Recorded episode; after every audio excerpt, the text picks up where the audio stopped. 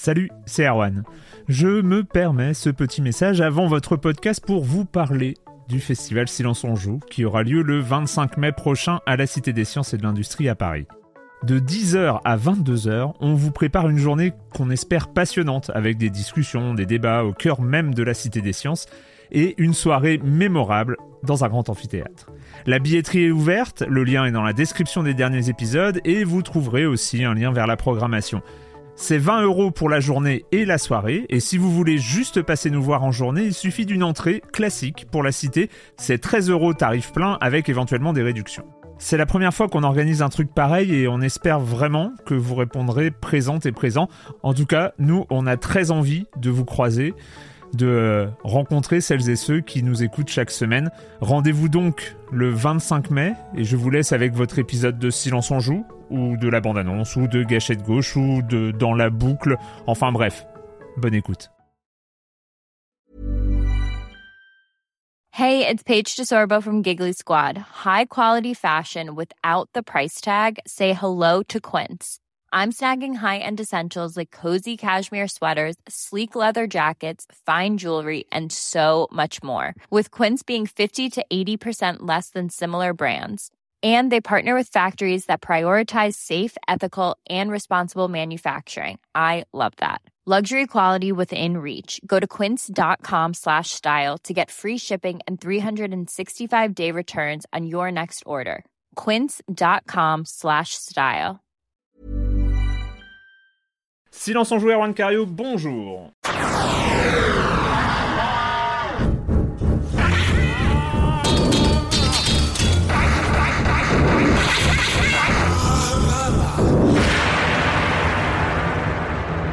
Au programme cette semaine, une émission un peu spéciale, enfin très spéciale pour tout dire, parce qu'on ne va pas parler de jeux vidéo, de l'actualité du jeu vidéo, des sorties euh, qui sont pourtant nombreuses euh, en ce moment, et c'est pas parce qu'on n'a pas envie d'en parler, mais c'est parce qu'il y a un sujet peut-être plus chaud, plus, euh, brûlant à aborder, en tout cas qu'on voulait aborder dans l'émission.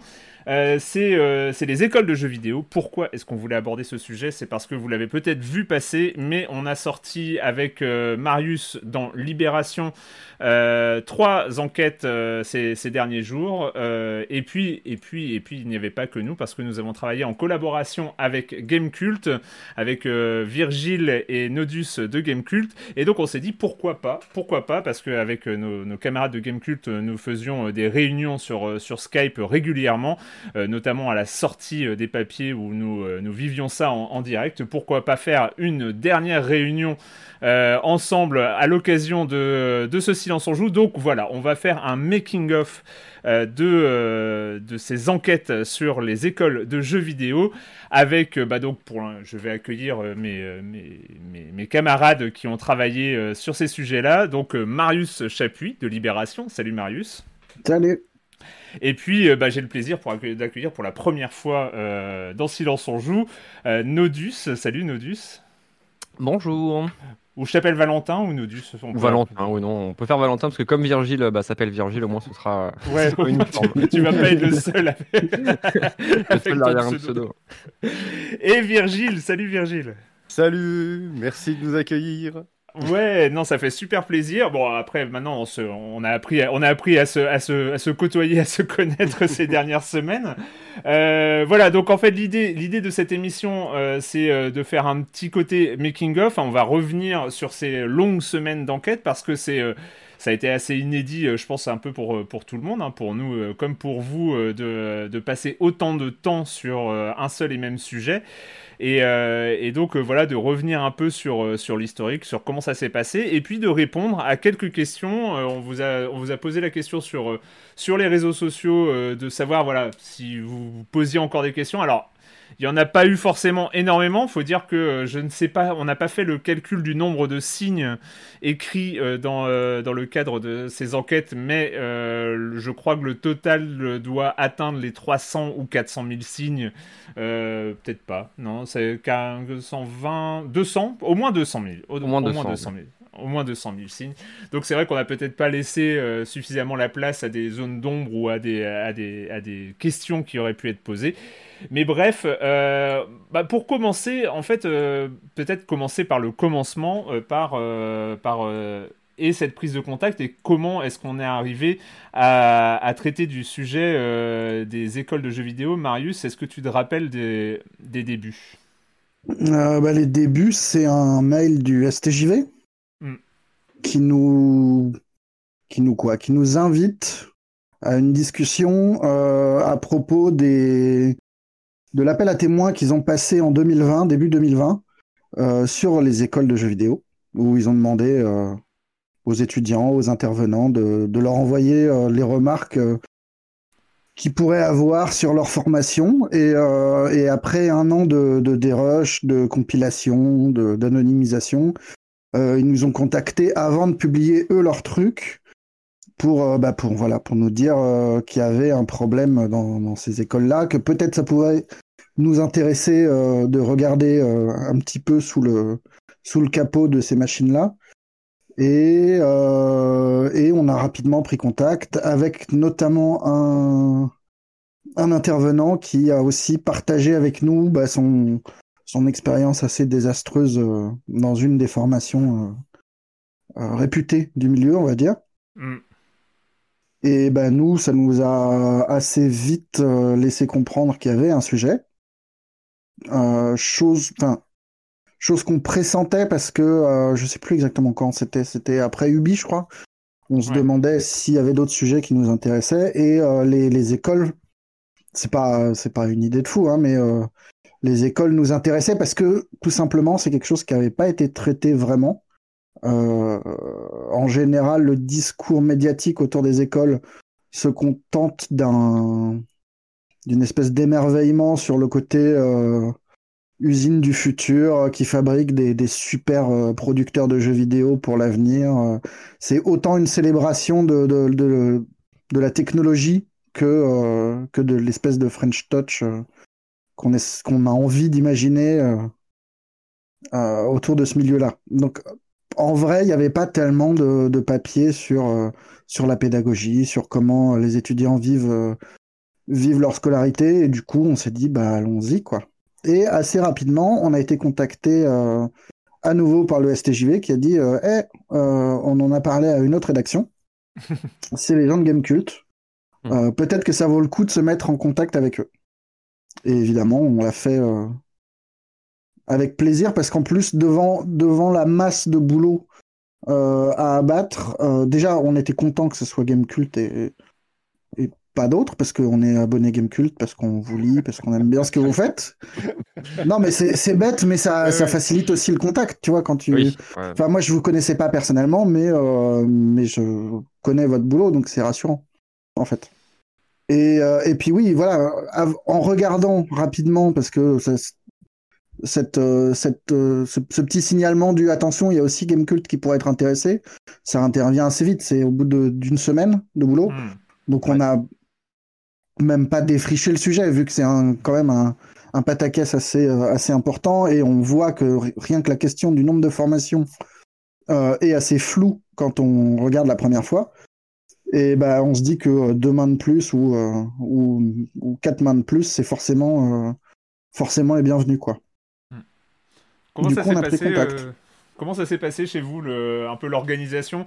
Euh, d'ailleurs, j'ai plein de questions là-dessus. C'est comment d'ailleurs ça s'est passé les, les, les, les, premiers contacts? Et puis euh, comment vous spécifiquement euh, au sein de la rédaction de Gamecult, alors qu'il n'est pas euh, pléthorique, il n'y a pas 150 journalistes, mais euh, il y, en a quand même quelques-uns. Comment ça s'est passé le, cette et comment est-ce que il y a plein de questions. J'en aurai d'autres. Euh, on va commencer par celle-là. On va commencer par les débuts.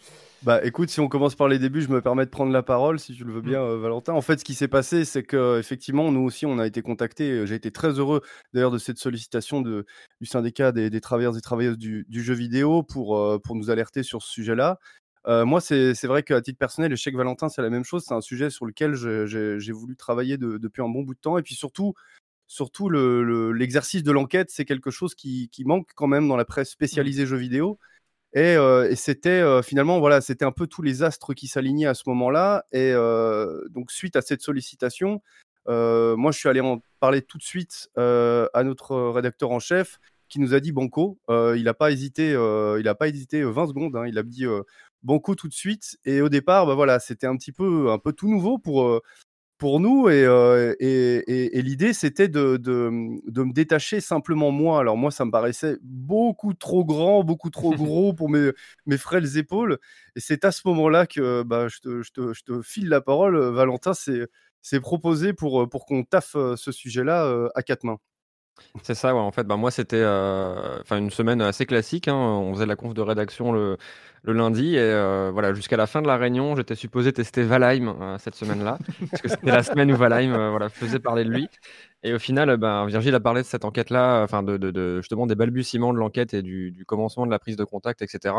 Et bah, je me suis assez naturellement greffé au sujet, puisque bah, c'est quelque chose que enfin, c'est un sujet qui m'intéressait et que je, connais aussi. Donc, du coup, on s'est dit que bah, demain en plus, ce ne serait pas de, du luxe. Euh, mais en plus, ce qui est assez particulier, et euh, c'est en ça que c'est un exercice super intéressant, c'est qu'habituellement, euh, chez GK, le peu d'enquêtes ou de, ou de dossiers vraiment voilà, qui nécessitent plusieurs semaines de travail comme ça qu'on fait, c'est des choses qui se font en pige. Euh, mmh. Donc, par exemple, on avait euh, chez nous quelqu'un qui s'appelle Von Yaourt qui avait fait un excellent dossier sur l'écologie. On avait Mary qui avait fait un super dossier aussi sur l'accessibilité dans le jeu vidéo. Mais on voilà, on, euh, on s'est jamais posé la question de qu'est-ce qui se passerait si jamais deux personnes internes à la rédaction devaient voilà, prendre six semaines de leur temps, six, sept semaines, pour ne faire rien d'autre qu'une enquête. Et c'est vrai que niveau organisation, ça a demandé un petit peu de... de souplesse. un petit peu de souplesse, bah, déjà de notre part, et aussi surtout de la part de la rédac, parce que bah, ils ont mmh. dû forcément bah, supporter la charge de travail qui, qui, qui ruisselait un petit peu sur eux. Tout ce que nous, on ne pouvait pas prendre, ben, ça, arrivait, ça arrivait dans leur, dans leur carton à eux. Mais voilà, tout le monde a été, tout le monde a été très, très, très souple et très conciliant avec ça. On a réussi, même si sur la fin, effectivement, ça commençait à être un petit peu, un petit peu dur, c'est normal. Mais non, non, c'était un très bon exercice et l'organisation, c'est assez, assez bien faite. et ça fait aussi du bien, même bah, comme le disait Virgile, voilà, pour nous qui bossons dans la presse spécialisée, d'avoir aussi cette, cette opportunité de bosser sur des trucs, des trucs plus, plus, plus, plus lourds, plus intéressants et plus, voilà, et plus, plus utiles, entre, entre gros guillemets, je dirais. Donc non, non, c'était c'est très bien passé à ce niveau-là. Et tu, tu, dis six semaines, mais en plus, on ne sait pas exactement Enfin, quand on se lance dans un truc comme ça, on ne sait pas pour combien de temps on en a, quoi. C'est ça. Est-ce que c'était euh, estimé de votre côté? Alors, moi je... Attends, moi, je me... moi, je me souviens bien, je me souviens bien que notre rédacteur en chef, je crois, euh, au départ, m'avait dit bon, voilà, en gros, sur cette semaine-là, euh, tu vas commencer par faire du recueil de témoignages. en gros, tu vas nous déblayer sacrément le sujet sur une semaine, sachant que mmh. j'avais aussi, euh, au départ, il voulait me donner d'autres attributions aussi pour cette semaine-là. Donc c'est vrai que tu vois, quand tu démarres, tu, tu te rends pas compte en fait, parce qu'évidemment, tu tires sur la pelote de laine, et en mmh. fait, ça se déroule et ça se déroule et ça se déroule et en fait t'en vois jamais le bout tu dis c'est pas mm. possible. Donc ça on va y venir hein, justement sur, euh, mm. sur ce côté millefeuille. Mais c'est vrai qu'au début on n'avait pas du tout du tout du tout envisagé que ça prendrait autant de temps. Ça a été une grande première pour nous enfin je pense que à la fois pour euh, Valentin et moi comme pour la, rédaction de Gamecube dans son ensemble ça a été un baptême du feu vraiment euh, on, se rend compte de ce que c'est aujourd'hui que de que de travailler sur ce genre d'enquête de l'effort collectif que ça représente et, euh, et on, on, aura peut-être un petit peu plus de billes pour la prochaine fois euh, pour pouvoir mieux, mieux organiser notre temps, mieux anticiper et, euh, et, moins, et moins penser qu'en fait on va, on va tout boucler en deux semaines. Quoi. Mais c'est vrai que c'est vrai qu'au début, alors on est un peu, on, on, est allé un peu très innocemment à notre premier rendez-vous visio, hein, parce que évidemment on est en période de crise sanitaire, mmh. donc on va pas, on va pas se retrouver autour d'une table. Mais euh, avec, avec le STJV, on était, euh, on était vraiment juste curieux de, de savoir ce qui, euh, ce, de quoi on allait parler. Et, et c'est vrai que cette, ce sujet des écoles de jeux vidéo, on l'avait on l'avait juste vu, on avait même eu des réactions à nos enquêtes Ubisoft de la part d'étudiants euh, déjà à l'époque qui, euh, qui, nous avait dit ah bah c'est on retrouve chez Ubisoft que euh, nous on vit aussi un petit peu dans les écoles. Donc on, on avait eu quand même quelques signaux faibles qui nous avaient fait dire bah il y a peut-être quelque chose mais le problème c'est les signaux faibles c'est ils offrent pas énormément de prise non plus donc c'est vrai que euh, ce premier rendez-vous avec le syndicat des travailleuses et travailleurs du jeu vidéo nous a, nous a permis de se dire bah, il y, a, y, a, quelque chose de, sérieux, il va, il va falloir enquêter. Mais par contre, c'est un appel à témoins du STJV de janvier 2020 et donc c'était super qu'il l'ait fait. Mais c'est vrai que euh, bah, soit on en fait quelque chose qui s'appelle une news une actu c'est-à-dire on dit euh, le STJV a recueilli 40 50 témoignages voici ce que ça raconte etc soit on décide de se dire il y a un sujet d'enquête journalistique mmh. derrière. Et là en fait alors, on va pas jouer forcément les gens aguerris, mais parce qu'on n'en savait pas beaucoup plus que vous en partant, euh, en partant à l'aventure. Moi, je savais juste que j'avais cette impression d'être en, bas d'une très haute montagne. Euh, et, il vaut mieux être encordé pour, pour, pour, pour grimper ça, sans, sans, sans, sans, filer une symbolique un peu moisie sur la longueur. Mais, mais c'est juste que on a très vite vu, par exemple, il y avait euh, ce, truc, ce document hein, qui a été euh, assez important aussi dans, la, suite de notre enquête, qui est le baromètre du SNJV, le baromètre 2020 du SNJV, qui avait, toute une partie sur les formations de jeux vidéo. Et tu ouvres ce truc et tu découvres que euh, il y a 40 en fait ils ont fait une, sorte de sondage sur les écoles de jeux vidéo et c'est indiqué il y a 40 formations qui nous ont répondu sur 137 euh, recensé Et là, tu dis what? Et là, tu dis, bah, on va commencer à parler, à, se lancer dans une enquête sur les écoles de jeux vidéo. Et il y en a 137 en France. C'est quoi ce bazar Et comment est-ce qu'on va pouvoir, euh, avec nos petites mains et avec le nombre réduit qu'on est, euh, même à 4, s'attaquer à, s'attaquer à ce monstre-là. Et c'est vrai que euh, ça a été, euh, bah, on n'en savait rien, quoi. Enfin, je sais pas ce hmm. que tu, ce, dont tu te souviens, Marius, mais c'est vrai que quand on est parti de l'enquête, nous on s'était dit déjà une semaine, on va voir s'il y a une enquête. on se donne bah une semaine pour déjà, est-ce qu'il y a quelque chose? Comme tu disais, le doc du, du, SNJ, du STJV, pardon. Hmm. Euh, est super important, mais pas utilisable en l'état parce que hmm. C'est des témoignages qui sont anonymes pour nous, parce que nous, on nous transmet des documents anonymes, donc on n'a pas les noms, on ne sait pas qui parle derrière. Mais la masse et la quantité de trucs signalés nous fait dire qu'il y a vraiment un sujet. Enfin, que c'est, il y a tellement de trucs qui sont, euh, qui reviennent d'une école à l'autre que soit le document est complètement bidon et on n'a pas trop de doutes sur le STJV là-dessus, soit il y a vraiment un problème. Et derrière, le document dont tu parles du SNJV, là, le baromètre, euh, l'autre truc qui est intéressant, en dehors des 133, euh, pour te corriger, je crois, les, écoles. euh, en dehors de ce truc-là qui, est... Ouais, qui est effectivement vertigineux et qui fout la trouille, parce que tu te dis comment, comment tu couvres un scope pareil, c'est le fait que le baromètre, il existe depuis quelques années déjà, et que c'était la première année, il me semble, euh, où il y avait quelque chose sur les écoles. Mm. Et après, avec euh, Julien Villedieu, donc le délégué général euh, de, de cette euh, institution, il a reconnu qu'effectivement, pour eux, c'était c'était un sujet dans la mesure où les écoles étaient un vrai membre de l'écosystème de du jeu vidéo en France et que ça manquait au baromètre et que sans pouvoir le chiffrer, il y avait effectivement, enfin nous, la présence de ce truc-là nous indiquait qu'il y avait peut-être une explosion, enfin en tout cas un, développement suffisamment important du nombre d'informations pour que ça nécessite un traitement. On n'a pas les chiffres, on ne sait pas euh, à quelle vitesse elles se développent, les écoles, personne ne suit ça. Le SNJV, le SNJV nous a bien confirmé qu'il y avait un développement, mais n'est pas capable de le chiffrer non plus. Donc ça, c'est aussi un des problèmes qu'on a rencontré très tôt dans l'enquête, c'est comment on regarde un milieu euh, sur lequel les données sont minimal. Quoi. Il y a vraiment euh, très peu de chiffres, très peu d'études. Euh, on a contacté assez vite Vinciane Zaban, qui est du laboratoire Tetris, qui a enquêté sur les formations de jeux, enfin sur les sur le, le... c'était quoi l'intitulé du truc? C'est les, les, parcours professionnels dans le ouais, les parcours professionnels dans le jeu vidéo. Et ça passait par quelques quelques entretiens sur sur les écoles les formations où Tetris euh, bah, concluait qu'il y avait des, euh, des, mécanismes de reproduction euh, de certains comportements et de, de socialité.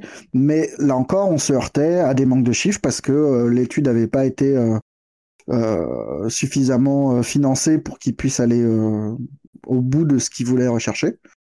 Et ben, du coup, on était comme des cons avec 133 formations deux puis quatre journalistes et et puis voilà. Alors après, justement, enfin, on nous parle de biais, de cette chose-là revient de façon plus ou moins heureuse dans les discours sur l'enquête. Oui, l'enquête n'est pas, c'est pas un travail sociologique. C'est forcément par moments imprécis, mais parce que le nombre de formations est dingue, parce que parce que les gens qui nous parlent sont plutôt des gens euh, qui ont des choses à reprocher plutôt que des élèves heureux. Ça c'est vrai, c'est un biais qui existe, on en est conscient, on peut pas faire autrement. Euh, on pourrait, enfin c'est une enquête qu'on pourrait ne jamais terminer, qu'on pourrait continuer pendant euh, hmm. des années, suivre suivre une promo du début à la fin de sa scolarité. Mais mais voilà, on est on est journaliste, pas sociologue, on n'a pas le temps de faire ça, on n'a pas on a on a pu libérer deux mois d'enquête là-dessus. C'est forcément imprécis, mais en même temps, euh, dans la série de témoignages qu'on a, euh, nous c'est une trentaine, vous c'est un peu plus, euh, plus ceux qui nous sont communiqués par le, le STJV, il y a quand même une récurrence de certains sujets qui fait que bah, qu'au bout d'un moment, on n'a plus trop de doutes non plus sur la véracité des choses. Et si je peux me permettre aussi, il y a un truc qui est intéressant, c'est que pas mal d'intervenants, professeurs, enseignants, qui ont qui qui ont témoigné, dans dans dans dans nos enquêtes, ils sont passés par différentes écoles. Mmh. donc si eux-mêmes relèvent aussi, ces schémas qui s'observent, qui, qui ressortent de leurs différentes expériences, bien évidemment, encore une fois, on n'est pas sur un travail scientifique du type sociologique comme le disait Marius, mais voilà, ça ça participe en tout cas à nous, à, installer la conviction qu'effectivement, il y a, y, a ces, euh, y a ces schémas-là qui, euh, qui se dégagent. Quoi. Ouais, ouais, alors ça, les intervenants, c'est un truc à part parce que c'est pas, enfin, je veux pas du tout mettre une sorte de, mais c'est des sortes de super témoins parce qu'ils sont à la fois euh, des deux côtés de la barrière. Ils ont été ah étudiants, ils sont intervenants dans une école. Régulièrement, ils sont intervenants dans plusieurs écoles. et, et, certains ne sont plus intervenants, mais l'ont été. Et peuvent donner euh, une vision plus plus longue, enfin euh, nous permettre de voir comment l'école est perçue euh, depuis cinq ans, depuis. Hmm. Et ça, effectivement, c'était précieux parce que c'est c'est un autre son de cloche que celui des étudiants. Ça permet aussi parfois de d'atténuer certaines récriminations que peuvent avoir les étudiants qui n'ont pas forcément les, les mêmes, le même recul sur certains sujets, sur les conditions de travail, le crunch. Euh, certains, euh, certains, enfin, tout le monde vit ces choses-là différemment en fait. Hmm. Euh, on n'a pas tous la même résistance au, travail, aux heures, aux, heures longues et et je pense que les intervenants nous ont permis là-dessus de tempérer un peu le discours des étudiants qui était quand même assez virulent et pas du tout pour dire que le truc n'existe pas. Hein. Les profs, enfin, on a suffisamment d'intervenants qui, qui, qui, nous disent qu'il y a un problème de ce côté-là. Il n'y a pas de doute là-dessus. Mais ça, ça permettait d'avoir euh, un son de cloche un peu différent. Vous, comment ça s'est passé, vos premiers, euh, justement, les, les, les, premiers recueils? Alors, je refaisais l'historique, on refaisait l'historique avant de commencer l'enregistrement, c'était assez marrant parce qu'il y avait, au, tout début, hein, il y avait une petite semaine de décalage parce que nous, on avait déjà commencé à, à défricher de notre côté en gros, on avait juste commencé à, se dire qu'il y avait vraiment un sujet. Et, euh, c'est là où on, est rentré en contact. Et puis après, euh, nous, on, a profité d'une semaine de vacances, les, vacances de, début février, euh, parce que la première prise de contact, je crois que c'est aux alentours du 10-11 février. Et donc pendant cette première semaine, vous, vous avez, vous avez beaucoup travaillé. vous, ça, ça, a été quoi vos premières impressions sur, sur les premiers témoignages que vous avez, que vous avez recueillis sur le sujet? Bah, en fait, euh, comme, euh, comme on l'a comme on l'a dit jusqu'à présent, c'est vrai que tu avais une forme de faisceau d'indices qui se, qui se dessinait peu à peu. Euh, et enfin voilà, au fil des témoignages qu'on a, qu'on a recueillis d'abord de, d'étudiants ou d'ex-étudiants et aussi d'intervenants et d'ex-intervenants, il y avait des sujets effectivement récurrents, des sujets qui parfois étaient, étaient, étaient pondérés et modérés par d'autres, d'autres témoignages. Hein. Voilà, tout mmh. n'est pas, tout n'est pas noir non plus. Il y a des, des personnes chez qui ça se passe très bien. Et il y avait aussi tout un, travail de contextualisation. En fait, il fallait essayer de se mettre dans les bottes de la personne qui témoigne pour avoir, avoir un petit peu l'ambiance générale et essayer de, peu à peu relier les points. Mais c'est vrai qu'au début, tu pars de rien. Enfin, Virgile tout à l'heure parlait d'une de, pelote de laine que tu, que tu délis. C'est carrément ça, en fait. Tu, tu commences ton enquête avec, avec un, ou deux, un ou deux thèmes qu'on va, qu'on va t'évoquer lors d'un témoignage. Et continuer avec, avec d'autres témoignages qui vont aborder d'autres trucs que tu vas pouvoir relier. C'est un travail qui est, super intéressant, mais qui au début était assez effrayant. Enfin, vraiment, mmh. il y avait énormément, énormément de notes, énormément de témoignages différents. Et au début, c'est, enfin, pour nous en plus, pour qui, pour qui c'était, enfin, c'était la, la, première grosse enquête de cette ampleur. Vous, vous aviez l'habitude, puisque ben, vous aviez L'habitude, c'est. vous avez, disons, un peu plus l'habitude que nous. Voilà. on avait, on avait fait le tutoriel avant. Mais euh. Vous aviez fait le tuto, ouais. non, c'est vrai qu'au début, la charge de travail était, euh, était assez, euh, assez conséquente et il a fallu, bah voilà, il a fallu, il a fallu écouter, écouter ces personnes-là et ensuite essayer de relier les points pour, pour voir un petit peu, en fonction des, des, des, différents discours et témoignages qu'on avait, les trucs qui ressortaient. Mais ouais, non, tout s'est fait un petit peu, peu, enfin, tout s'est fait petit à petit au début, un petit peu à l'aveugle, et après, voilà, au fil des témoignages, on se faisait souvent des points Skype à quatre, et on mettait en commun nos ressources, on mettait en commun nos, parfois nos, nos, nos, témoignages, etc., et nos, méthodes de travail, et ça nous, permet de, ça nous permettait de dessiner une, direction commune, et ça s'est assez bien passé de, ce point de vue-là. Et tout se fait un peu, je l'ai ajouté en fait par cercle, concentrique, c'est-à-dire qu'on est, on, on démarre sur, évidemment, donc cette prise de contact du STJV, on voit se dessiner des thèmes. Donc ces thèmes, on, se dit que ça va être les axes sur lesquels on va commencer à travailler, sans pour autant fermer la porte à tout ce qui pourrait arriver dans les témoignages. Et puis fil en aiguille, au fil des témoignages, effectivement, on voit d'autres euh, sujets arriver sur la table. Et puis surtout, de témoin en témoin, au départ, on, part forcément sur, sur, sur nos propres réseaux, on va dire. On va, euh, on, voilà, on, démarre sur, euh, sur, sur le premier cercle, et puis petit à petit, euh, de témoignage en témoignage, on nous aiguille sur d'autres témoignages. Mmh. le mot, le mot commence à passer, ça SM, et c'est là que, on va dire, le, plus gros du boulot commence à arriver, où on est, on est sollicité, soit directement, soit indirectement, par de nouvelles personnes, et que, et que le, le, sujet commence à prendre de plus en plus d'ampleur euh, et, que la montagne se, se, se, dégage, les nuages commencent à se dissiper et que là, on, voit, on voit effectivement le sommet euh, très très haut. Alors il y, y, a eu, on, on a entendu euh, des remarques. c'est juste parce que je pense que c'est le moment où il faut, faut, faut le dire. C'est il y a des gens, en tout cas notamment dans, dans, les écoles ou ce genre de choses, enfin les, choses les choses qui sont revenues jusqu'à nous après publication, où certains pensaient que on savait à l'avance ce qu'on allait écrire et que, euh, et que finalement euh, on, on, a choisi que les choses qui illustraient euh, ce que on avait décidé d'écrire à l'avance. Alors forcément, c'est des gens qui se sentent un peu visés par le contenu des enquêtes c'est un peu l'inverse qui s'est passé. Enfin, en tout cas, je, totalement. sais pas. c'est totalement l'inverse. C'est vraiment, c'est ce que je disais juste avant. C'est-à-dire qu'on part, on voit, on a des idées, on a, on a des thèmes qui se dégagent. Mais en mmh. fait, au fil des témoignages, on se rend compte que euh, bah, ce thème-là, euh, il, il, va se subdiviser en, en plein d'autres, euh, en plein d'autres branches. Et, et, en fait, c'est voilà, c'est l'arbre qui croît, qui croît sans cesse. Donc, partir du principe qu'en fait on, avait déjà décidé de ce qu'on allait raconter, c'est enfin c'est faux. Évidemment qu'on part avec une intuition de départ, avec des, des thèmes qui se dégagent, mais, mais après c'est euh, ce sont les témoignages qui fabriquent euh, vraiment le, la direction dans laquelle on, on, va quoi. Mmh. Et tu, tu, parlais de, tu disais qu'on avait de l'expérience avant. En fait, on n'a pas d'expérience sur ce sujet-là. On a juste des méthodes.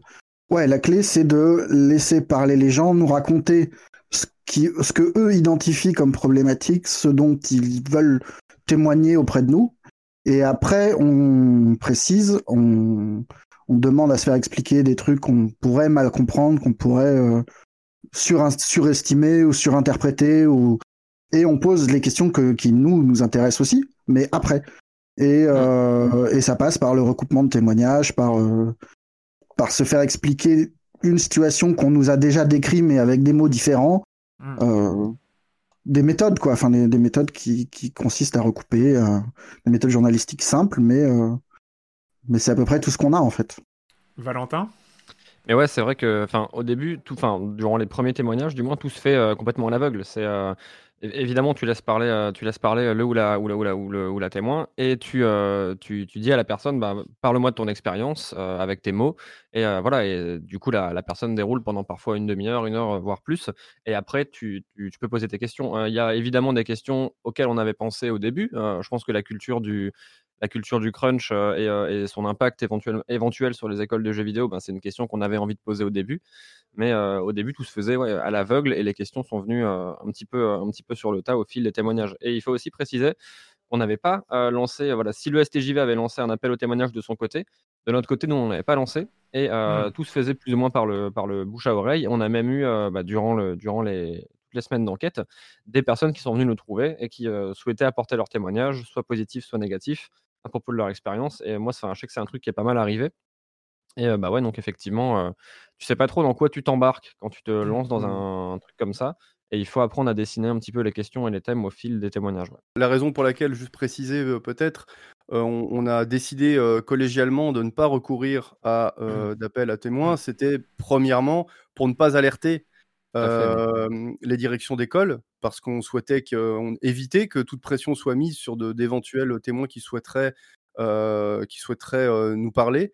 Donc voilà, ça c'était important, ce qui fait aussi que ça a pris peut-être un peu plus de temps que ça aurait pu. Voilà, ça se trouve, on aurait, on aurait mis deux fois moins de temps avec, avec un appel à témoins comme, comme l'a fait le, le, STJV. Mais voilà, s'agissant d'une enquête mmh. journalistique, donc d'une médiatisation qui est autre, on craignait vraiment que ça, ne, ça ne joue sur, les, sur les témoignages.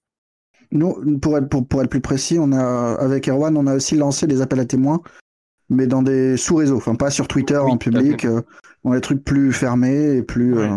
Mmh. Pas public, quoi.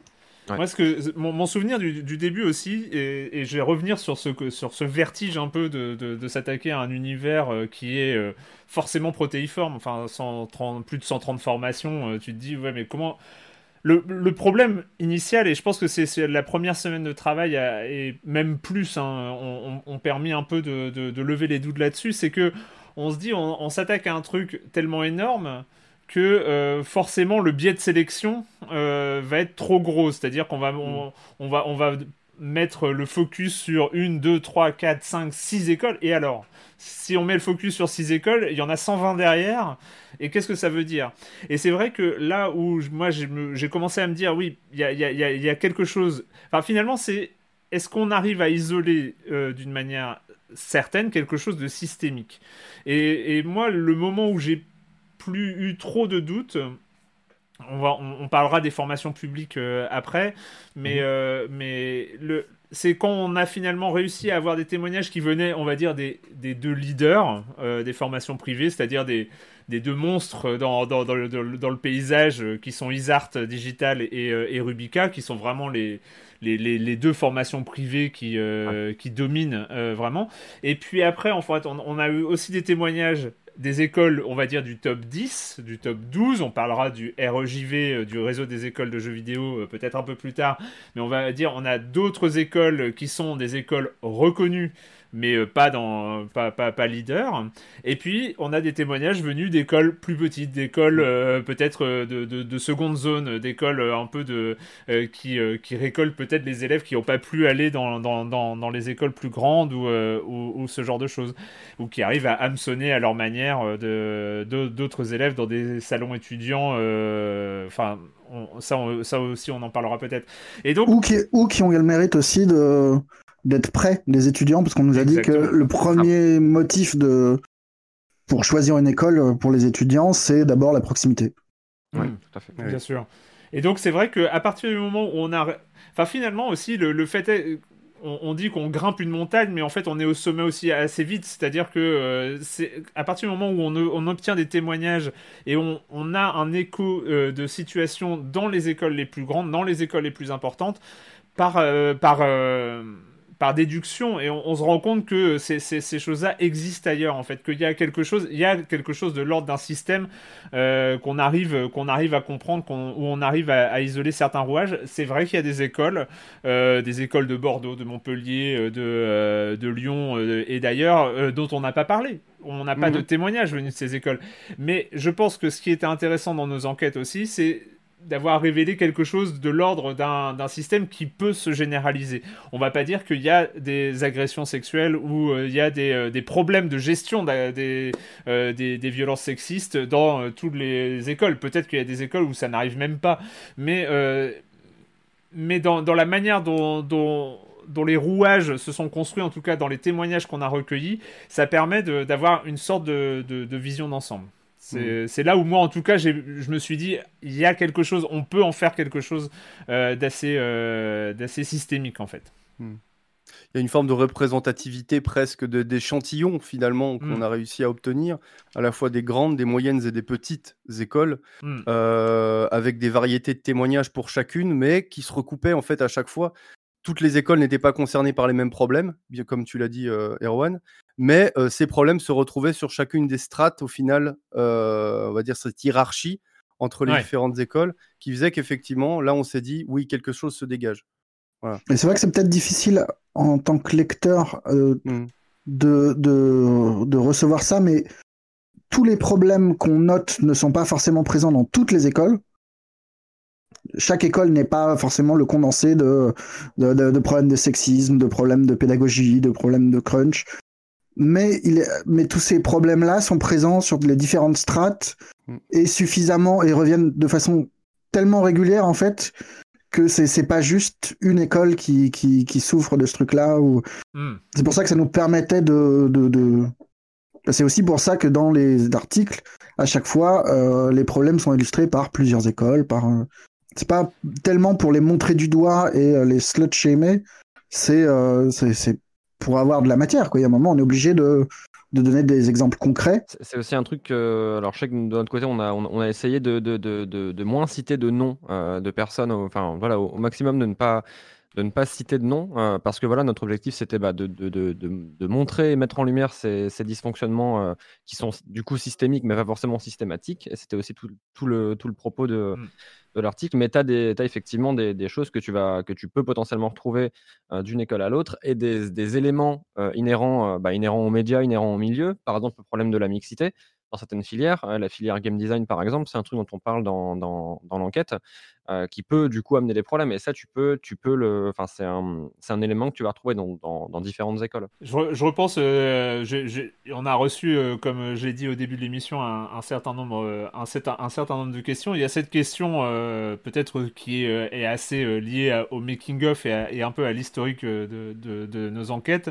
c'est est-ce que vous aviez une idée des trois sujets dès le départ, ou est-ce que cette structure s'est dessinée naturellement au fil de l'enquête Je trouve la, question intéressante parce qu'il y a deux éléments. Euh, est-ce que vous, on avait une, idée de ce dont on allait parler dès le départ? Là, on vient, je pense qu'on a répondu que pas tant que ça, hein, euh, même si on avait euh, quelques sujets principaux qui se dessinaient forcément par le recueil des témoignages du STJV, se dessinait en tout cas une sorte de de, de, croquis un peu un peu flou. Euh, mais c'est vrai qu'au départ, euh, vaillant que nous étions, nous, avons nous avions prévu euh, un article chacun. Hein mmh, On avait prévu un article chacun et je me, je me souviens très bien qu'il y a un moment où vous nous avez dit ah, Nous, je pense qu'on va feuilletonner parce que quand même c'est un petit peu long. Et, et j'avais dit à Virgile Non, mais je pense qu'il n'y aura pas besoin de, de, feuilletonner, ça ira. et après, on a, on a vu qu'on commençait à taper les 40, 50, 60, 80 000 signes. Et on s'est dit Bon, ok, d'accord, peut-être qu'il faut feuilletonner parce que ce ne sera pas digeste. Mais après, la structure, euh, enfin, la, le feuilletonnage en lui-même, euh, c'est établi de manière euh, assez logique et commune, commune entre, entre nos deux rédactions. C'est que on voulait bah, ouais, dédier une partie peut-être au problème de la détresse psychologique et du, et du, et du surmenage. Après, toutes les, mmh, toutes les violences psychologiques, sexistes, sexuelles, etc., auraient fait l'objet d'une deuxième partie. Ça, c'était, on avait déjà ces deux sujets-là qui étaient définis. Et après, voilà, en troisième partie, on voulait parler de tout ce qui était structurel et organisationnel. Par contre, on n'avait pas d'ordre précis. L'ordre mmh. à chaque fois était, était un petit peu modifié et on est parti là-dessus, ouais, un, petit peu au final. Oui, Virgile. Non, ce que j'allais dire, c'est que c'est ça. Tu, c'est vrai qu'aujourd'hui, ça paraît un peu évident, mais c'est vrai que sur le moment, quand on a commencé à réfléchir à cette structure-là, c'était plus compliqué. Enfin, pour moi, ça a été plus compliqué que ça, dans le sens où, en fait, il y a une telle intrication des problèmes entre eux euh, quand tu parles de l'un, c'est difficile de ne pas de ne pas aller vers l'autre, puisqu'encore une fois, vraiment tout est euh, tout est très lié, quoi. Les problèmes euh, structurels, les dysfonctions, le dysfonctionnement dû à l'amateurisme managérial parfois, enfin tout ça, en fait, est, est, tellement lié que en, les séparer pour en faire trois parties, ça n'a quand même pas été de tout repos, j'ai envie de dire. Ça a été un petit, exercice assez, un peu un, un exercice d'équilibriste. Euh, mais oui, après, évidemment, on est arrivé sur, euh, sur cette structure en trois parties. Marius, tu te, rappelles comment ça est arrivé chez nous? non, je, me souviens qu'au début, j'étais plutôt avocat de, de me contenter d'un papier, qui a un moment où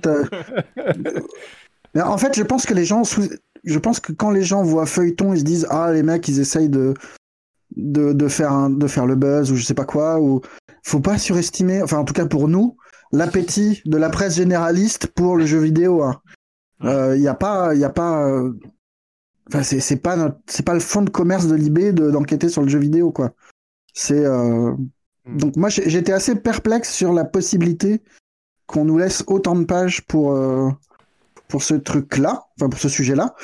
Et puis en fait quand on a, enfin au bout de, de quelques semaines on a essayé de voir, oui, comment, comment organiser tous ces témoignages-là. Et c'est vrai qu'il y a un moment où, bah, quand on réfléchit à comment on peut faire tenir euh, tout ça dans un article, même sur euh, nous, ce qui est un peu le format maximal à l'IB, c'est 4 pages, euh, il y a un moment où c'était pas sérieux de, hmm. de vouloir tout traiter. Donc, soit on, soit on passait à l'as des sujets, ce qui nous posait problème. Enfin, voilà, c'est compliqué de pas parler du tout du harcèlement sexuel quand on a euh, un nombre de témoignages qui est quand même conséquent. Euh, donc ouais, ouais, non, il y a un moment où je me suis euh, résolu à cette solution-là, tout en me disant qu'on s'enterrait sous une masse de travail folle, quoi. Ouais. Oui, alors oui, alors la masse de travail, on va, va pas en parler trop parce qu'on va pas, on va pas, on n'est pas là pour se plaindre. Ouais, c'est pas pour chouiner, mais c'était. Mais, mais ah, nous, il y avait, je pense qu'il y avait aussi les deux contraintes qu'il faut pas, euh, faut pas sous-estimer. En fait, il y avait deux, deux choses qui, euh, qui s'entrechoquaient, en, en, tout cas de notre côté. C'est, c'est que il fallait, nous, on avait envie de parler de tout ce dont on a, enfin, de tous les éléments euh, dont on avait, on va dire, sur lesquels on pouvait écrire. Euh, quels sont euh, tous les éléments qui sont disponibles dans, dans, le, notre fond d'enquête, enfin dans, dans, tous les, les éléments qu'on a recueillis, qu'est-ce qu'on peut écrire et, et, nous, en fait, la, la, deuxième contrainte, c'est oui, ok, on peut séparer en trois, sans problème, on peut même séparer en douze, hein, euh, mais on peut séparer en trois, mais est-ce que les trois éléments indépendamment, pris indépendamment les uns des autres valent euh, publication dans le journal entre guillemets. C'est, euh, moi je pense que c'était aussi la, plus grosse contrainte, c'est que grosso modo notre première euh, réflexion c'est quand on a fait un plan, parce que ben un peu hein, comme à, comme à l'école, hein, on, on, on, met des, des, noms de paragraphes avec des noms de sous-paragraphes, des thématiques, etc. De quoi est-ce qu'on veut parler On fait le plan, mais juste avec les titres des, des, des paragraphes. Et, et rien que rien que ce plan, bah, grosso modo, il fait la taille en nombre de signes d'une page de Libé en fait. C'était ça. C'était, enfin, le, le, plan lui-même de l'article qui n'était en, plus pas finalisé était plus long qu'un test de jeu AAA euh, chez nous. Voilà. C'est genre 17 pages en police 10, je sais plus, je crois un truc dans ce style. Tu dis, ah, on, ok. on se rend bien compte qu'il y a un problème de place. Et donc face à ça, il y a deux solutions. C'est soit on coupe, euh, soit on fait rentrer le plan dans beaucoup plus euh, histoire d'avoir de la place de mettre les choses entre, entre les titres de paragraphes quoi parce que autrement ça fait pas c'est pas, pas assez sérieux. Donc soit on, on, réduit le scope soit on a plus de place. Et c'est vrai que euh, nous en découpant en tout cas de notre côté on s'est rendu compte que ces trois parties étaient viables c'est à dire ça pouvait faire des enquêtes et on avait de quoi euh, les rendre euh, aussi euh, légitimes à publication. Après, on va on va pas se mentir non plus. Nous avons été favorablement surpris du fait que, en tout cas à Libération, on se soit accepté aussi rapidement parce qu'il n'y a pas eu il n'y a pas eu tant de débat que ça et ça a été en tout cas une bonne surprise de notre de notre côté. Hein. On va peut-être parcourir un, petit peu quelques questions qu'on a reçues. Mm. Alors voilà, on reviendra un peu sur, sur l'aspect making of, peut-être de, euh, sur, euh, sur euh, un peu cette, aventure-là, mais pour pas que nous, faisions, nous fassions là aussi une émission en trois parties. Hein. L'idée n'est pas, n'est pas d'aboutir, de finir à, ce, à ce format-là pour tout ce qu'on fait autour des écoles de jeux vidéo. on, a, on a une école, bah, une question nous on s'est posé aussi parce que c'est un, sacré un sacré barouf c'est euh, euh Doom GG hein, qui la pose sur Twitter quel lien y a-t-il entre ces écoles et l'État? Euh, donc il y a des agréments des diplômes reconnus des bourses ou, euh, ou différents différents éléments. C'est vrai que pour le coup ça a été ça a été Alors, s'il vous plaît, chers amis, ne faites pas de blagues dans le Google Doc de travail. Autrement, je me déconcentre, c'est pénible. Ils, font, ils font des blagues, ils, changent les questions au moment où j'ai lis, c'est assez désagréable. Bref, euh, donc euh, donc c'est vrai que ça a été euh, ça, ça a été un, sacré un, sacré bordel parce qu'il y a, y a un truc qui s'appelle notamment le RNCP. En tout cas, il y a, y a plein de diplômes reconnus ou non. Je crois que dans le baromètre du SNJV euh, y a, ils disent qu'il y a un, sur les 40 formations qui avaient répondu, il y avait à peu près, je crois, la moitié qui avait un, diplôme d'État euh, reconnu. Enfin voilà, c'est pour dire que l'autre moitié n'en a pas euh, quand même. donc c'est quand même un sacré bordel. Et, et encore, c'est un, pardon, c'est un truc qui, enfin, qui a été assez, enfin, qui, a évolué avec le temps, parce qu'il y a encore, il y a encore 5-10 ans, il y avait quand même beaucoup moins de diplômes qui étaient reconnus par l'État. Donc effectivement, tu as trois façons, enfin, en gros, il y a trois types de, diplômes et de, entre guillemets, de, reconnaissance de l'État. Tu as les diplômes qui sont, qui sont voilà, visés par l'État. ça peut être les formations publiques, par exemple, le master mmh. de l'Engmin. ensuite, quand une école délivre une formation et qu'elle donne un diplôme à la fin, elle peut soit délivrer un diplôme qui n'est pas reconnu par l'État, ce qu'on appelle un diplôme d'établissement. Donc là, en fait, c'est une, voilà, une, problématique concurrentielle qui va se mettre en place entre les écoles. Chaque école va... feuille à 4. C'est une, globalement une feuille à 4. voilà, euh, qui d'établissement. Malheureusement, doit être montré avec les enfin, aux employeurs avec ton, ton portfolio, ton CV à côté, parce qu'en elle-même, la, la, feuille ne vaut pas grand-chose. Mais en revanche, il y a aussi une autre solution pour les écoles, c'est d'aller voir le RNCP, donc le registre national de des certifications professionnelles. Certifications professionnelles. Merci Virgile. pour en fait faire, euh, voilà, enfin entre guillemets, pour, pour certifier leur diplôme, c'est un peu le l'organisme qui va euh, qui va officialiser un diplôme et, et, et en faire un diplôme, enfin ouais, reconnu par l'État. Euh, et aussi, ils vont me délivrer dans la, dans la, la différence entre le diplôme d'État tel qu'on l'entend d'habitude, c'est qu'il est délivré par le ministère de l'Éducation, il me semble. tout à fait. Quand le RNCP, lui, dépend du ministère du Travail. Et euh, ce qui est visé, c'est pas du tout la pédagogie, c'est le taux de placement des étudiants euh, dans les milieux professionnels derrière.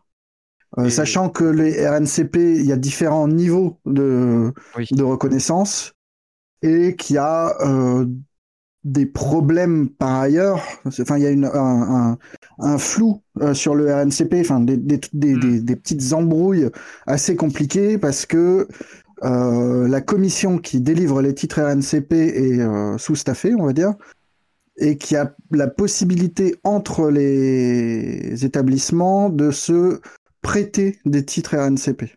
Alors, pour le coup, on n'a pas du tout enquêté là-dessus parce que c'est un enfer. Euh. oui, c'est un sac de nœuds. Et en plus, le RNCP, c'est un RPG. Hein. Ils ont des niveaux. Euh, ils ont, je sais pas. Ah non, mais niveau 1, 2, 3, 4, 5, 6, 7. Donc ça va jusqu'au RSCP niveau 7.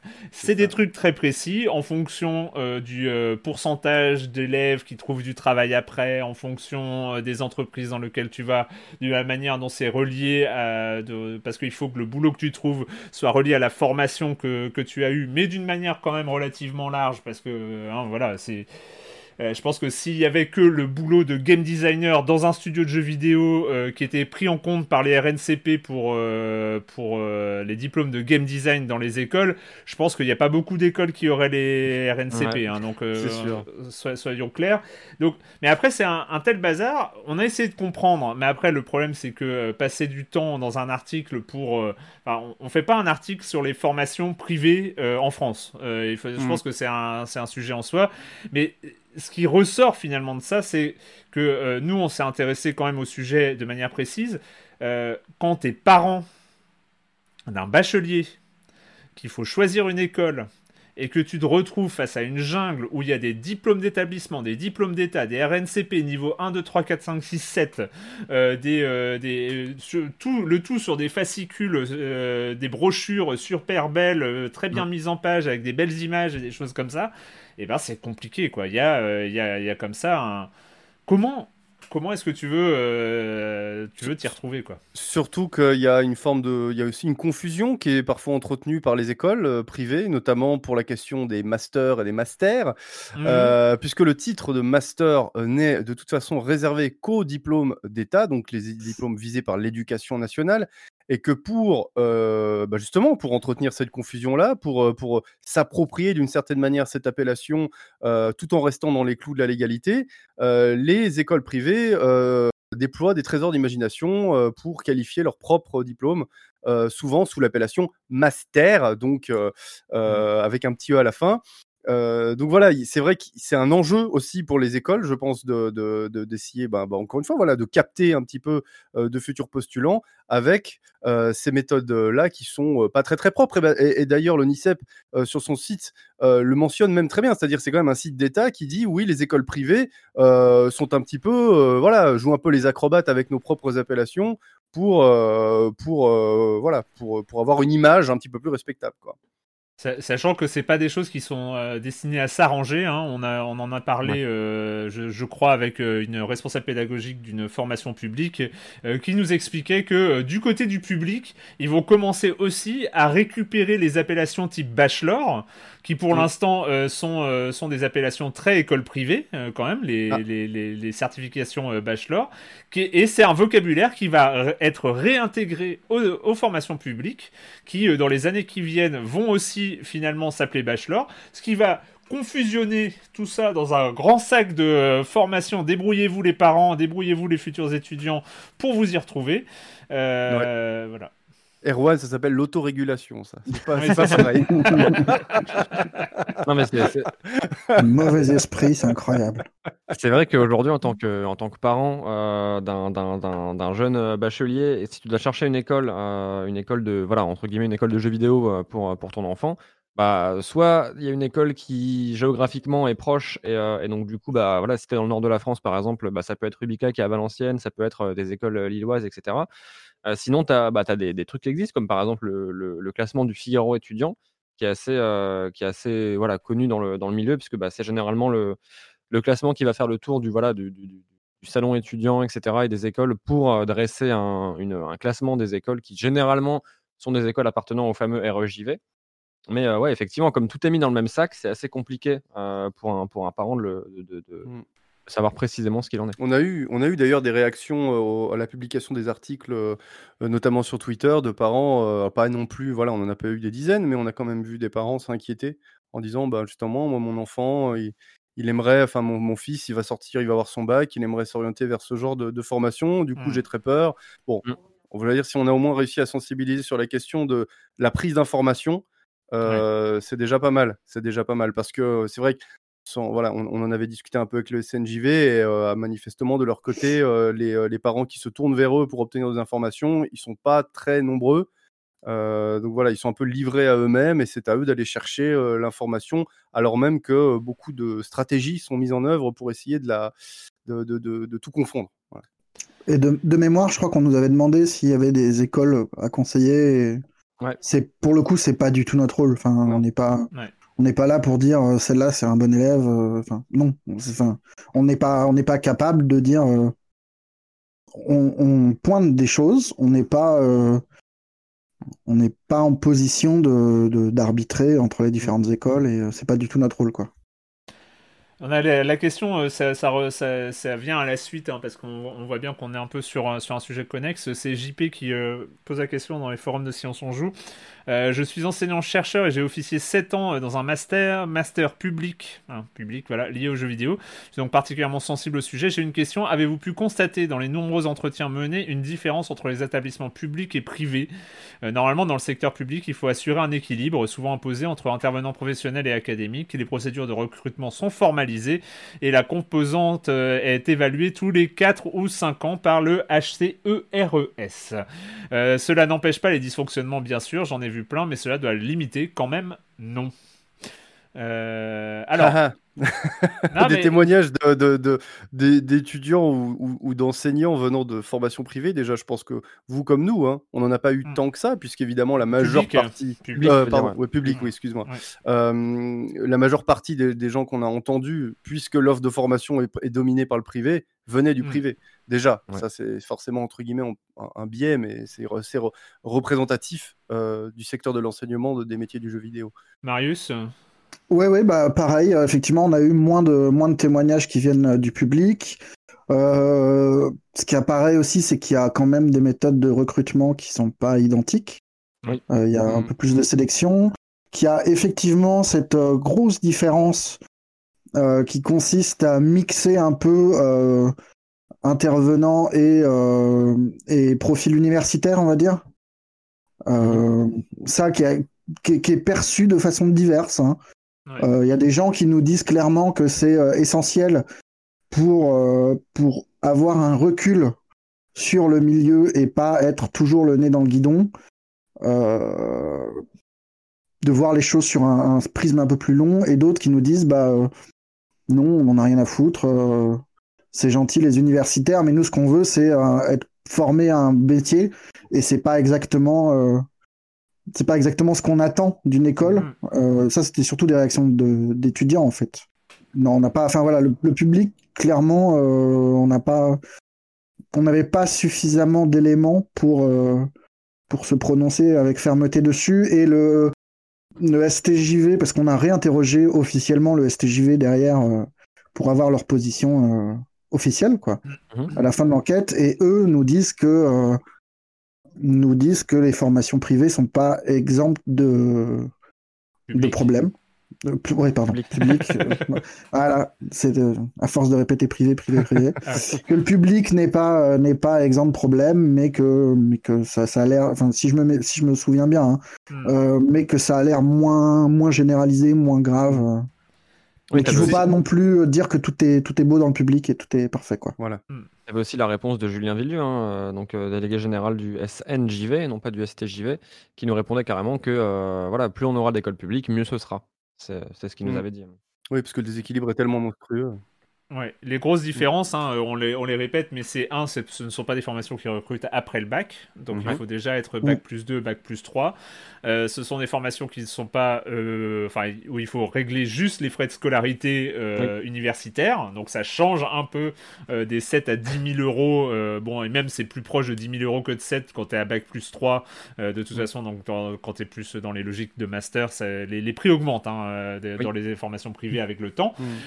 euh, donc, euh, et, euh, et, dernier élément, c'est vrai, et ça c'est le dernier qui est pointé et par la question et par ce que tu dis Marius, c'est qu'il y a un aspect enseignement et universitaire, académique, et, et un enseignement privé.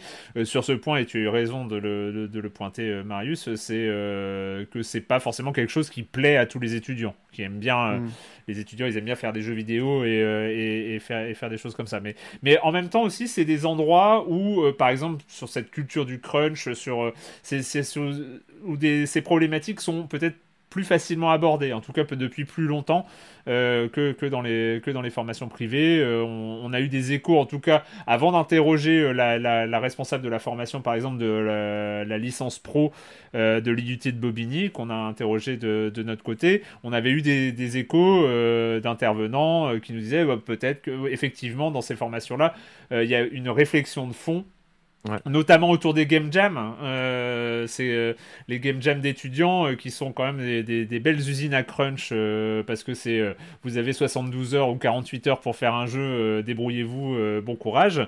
c'est vrai que bah là c'est clairement imposé. Après c'est le truc, c'est marrant parce que c'est aussi quelque chose qui a évolué avec le temps. Les game jams, quand ça a commencé, euh, les, euh, les Ludum d'arrêt, euh, c'était, c'était hyper cool. Hein. Franchement, on était, ah bah on était tous. c'était un peu le, le, le, le foisonnement de, du jeu indépendant qui, mm. comme ça, permettait de, de faire émerger des perles ludiques en 48 heures. C'était ou 72 heures pour les Ludum d'arrêt, je crois.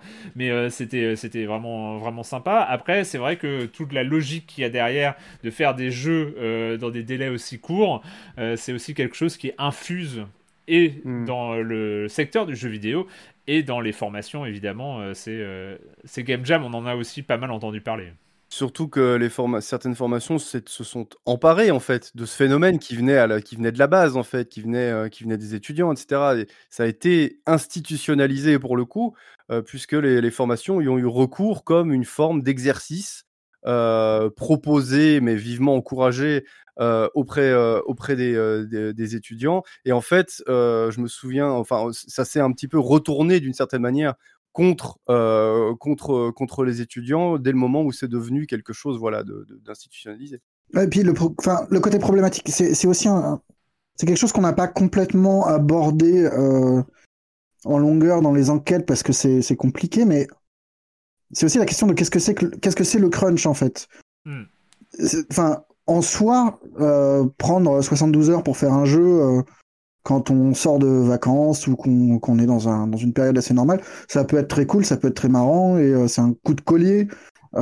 Si c'est volontaire, ça peut être rigolo. C'est quelque chose que je peux très bien comprendre.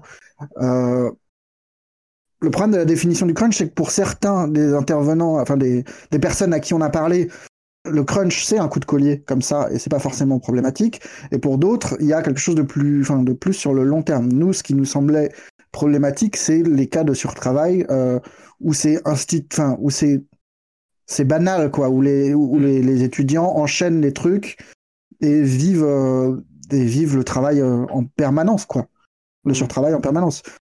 Et non voilà, c'était juste cette petite remarque là. Isolément, moi ça me choque pas. Enfin c'est pas quelque chose qui est forcément choquant. Euh, ça, en fait, ouais.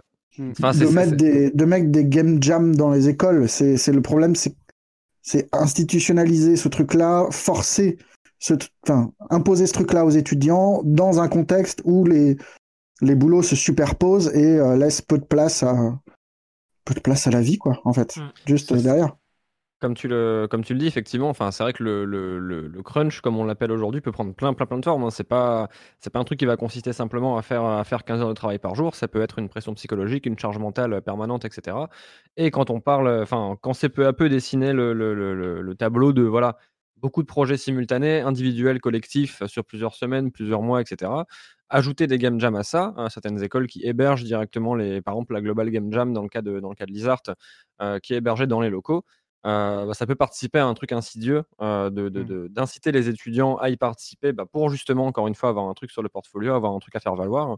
Euh, après, c'est vrai que de pris de manière, de manière isolée, bah, les game jams, ça a quand même du bon. Et il y a énormément, énormément de, de, ce boom de, l'esprit indé qui est né de là. il y a encore, même aujourd'hui, moyen de faire des game jams très saines. Il y avait Arte qui avait fait en 2019, dans le monde d'avant, ils avaient fait une, une game jam, une... ils avaient organisé, je crois, leur première ou deuxième game jam, et il y avait tout un truc super sain où on sensibilisait les participants à, voilà, à dormir, à passer telle heure, il n'y avait plus personne dans les, dans les locaux, etc.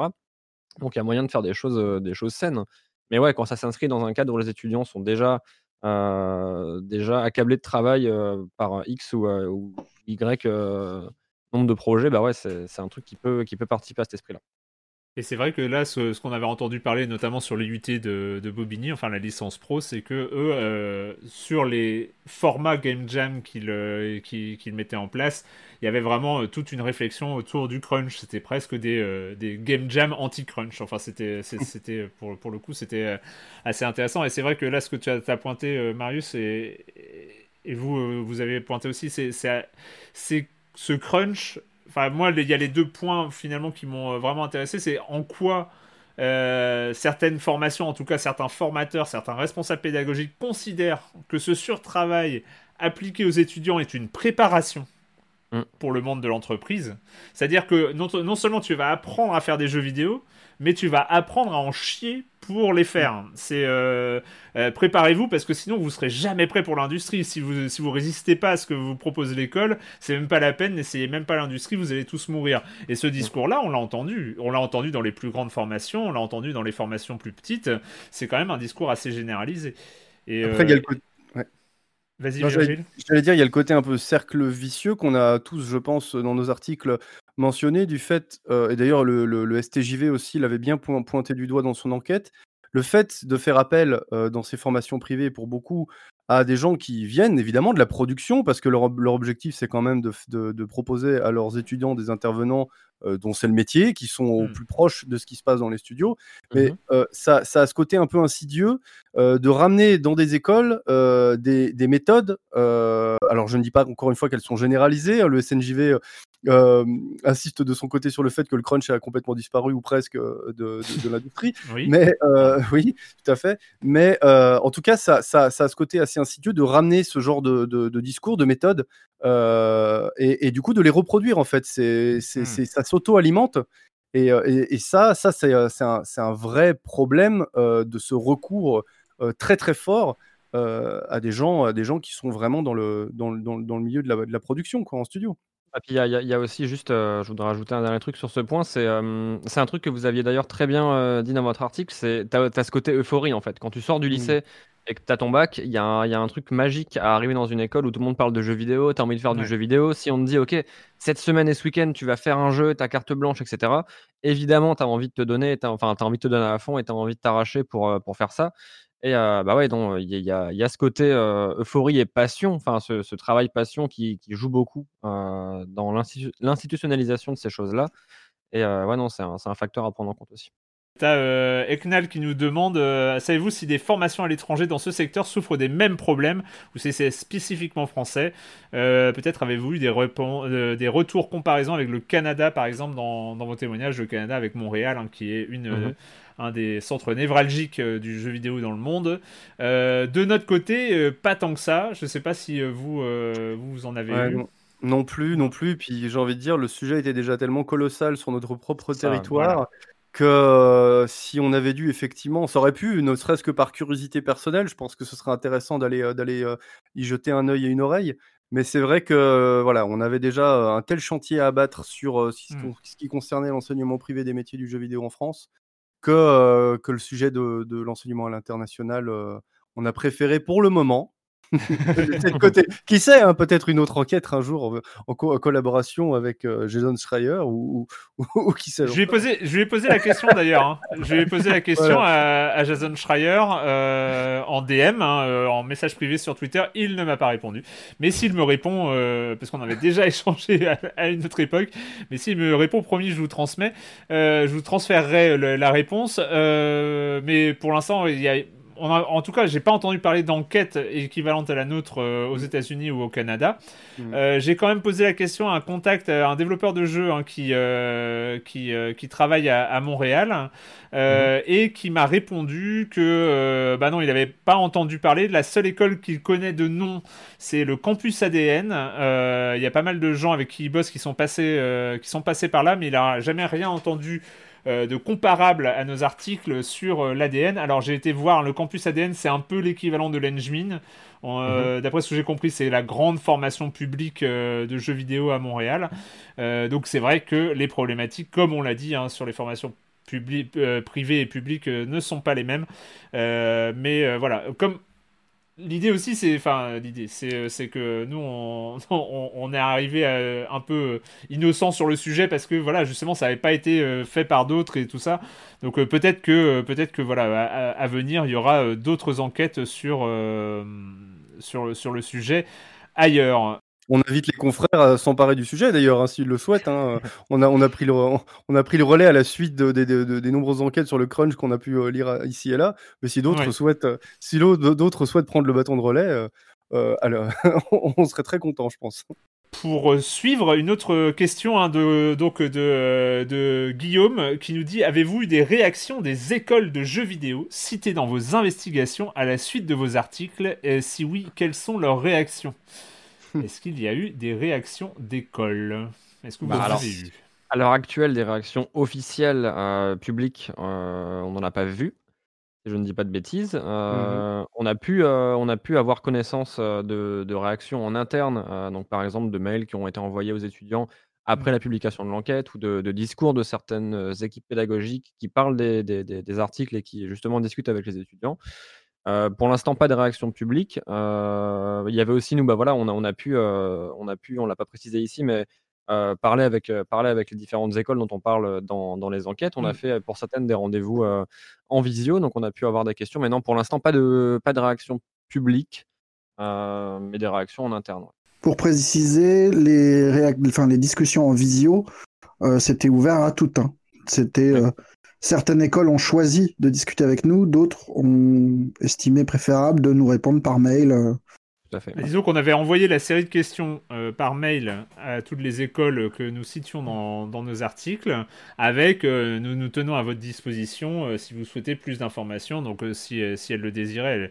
Après, il y a certaines écoles qui, qui ont souhaité nous répondre à l'oral, d'autres à l'écrit.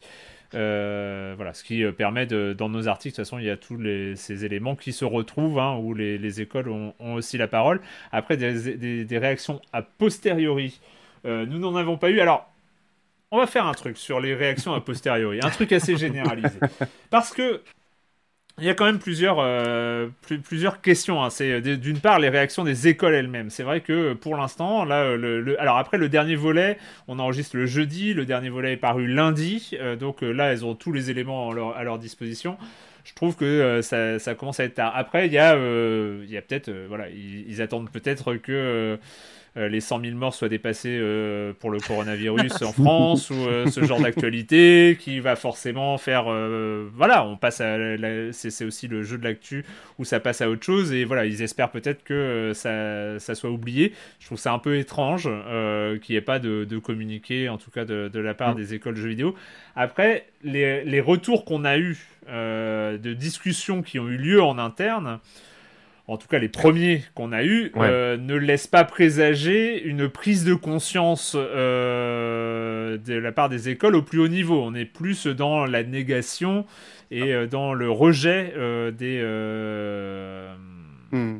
des conclusions des enquêtes. En fait, dans la plupart des cas, on va être sur une ligne de défense et Une, voilà, une remise en question de, de, soit des, malheureusement des témoignages, soit du propos de l'enquête en lui-même plutôt qu'une qu'une véritable interrogation. Et enfin, on n'a pas encore vu, enfin, du moins, c'est mon cas, j'ai pas encore vu de, de, qui, dans les discussions internes amorcées avec les étudiants, enfin, ouais, discuter vraiment des, des, des, des problèmes étudiants et, de ces problématiques-là. On est plus sur une remise en question de l'enquête, même parfois, voilà, parfois dans un discours un petit peu, un petit peu haineux, mais, mmh. mais non, non, c'est malheureux. Après, dans les, euh, les retours qu'on mmh. a eu en entretien, euh, bah, d'ailleurs, les entretiens, on n'en a pas eu tant que ça. Ça a été beaucoup de réponses par, euh, par communiqué, par mail.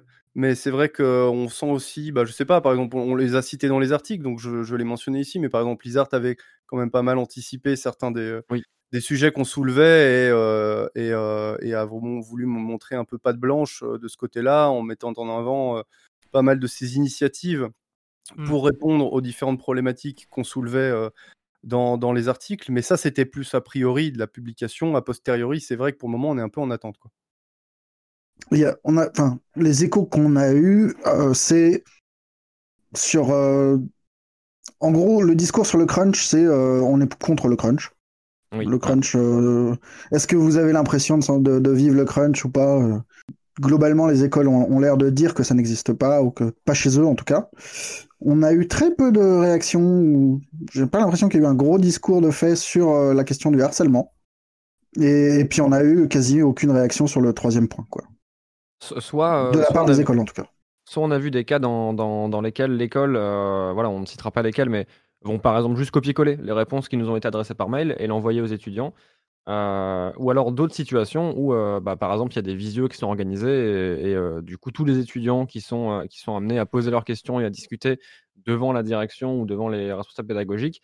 Je ne sais pas si ce genre de, mmh, ce genre de conférence avec plusieurs dizaines, parfois centaines d'étudiants est vraiment propice à la discussion et, à l'échange constructif.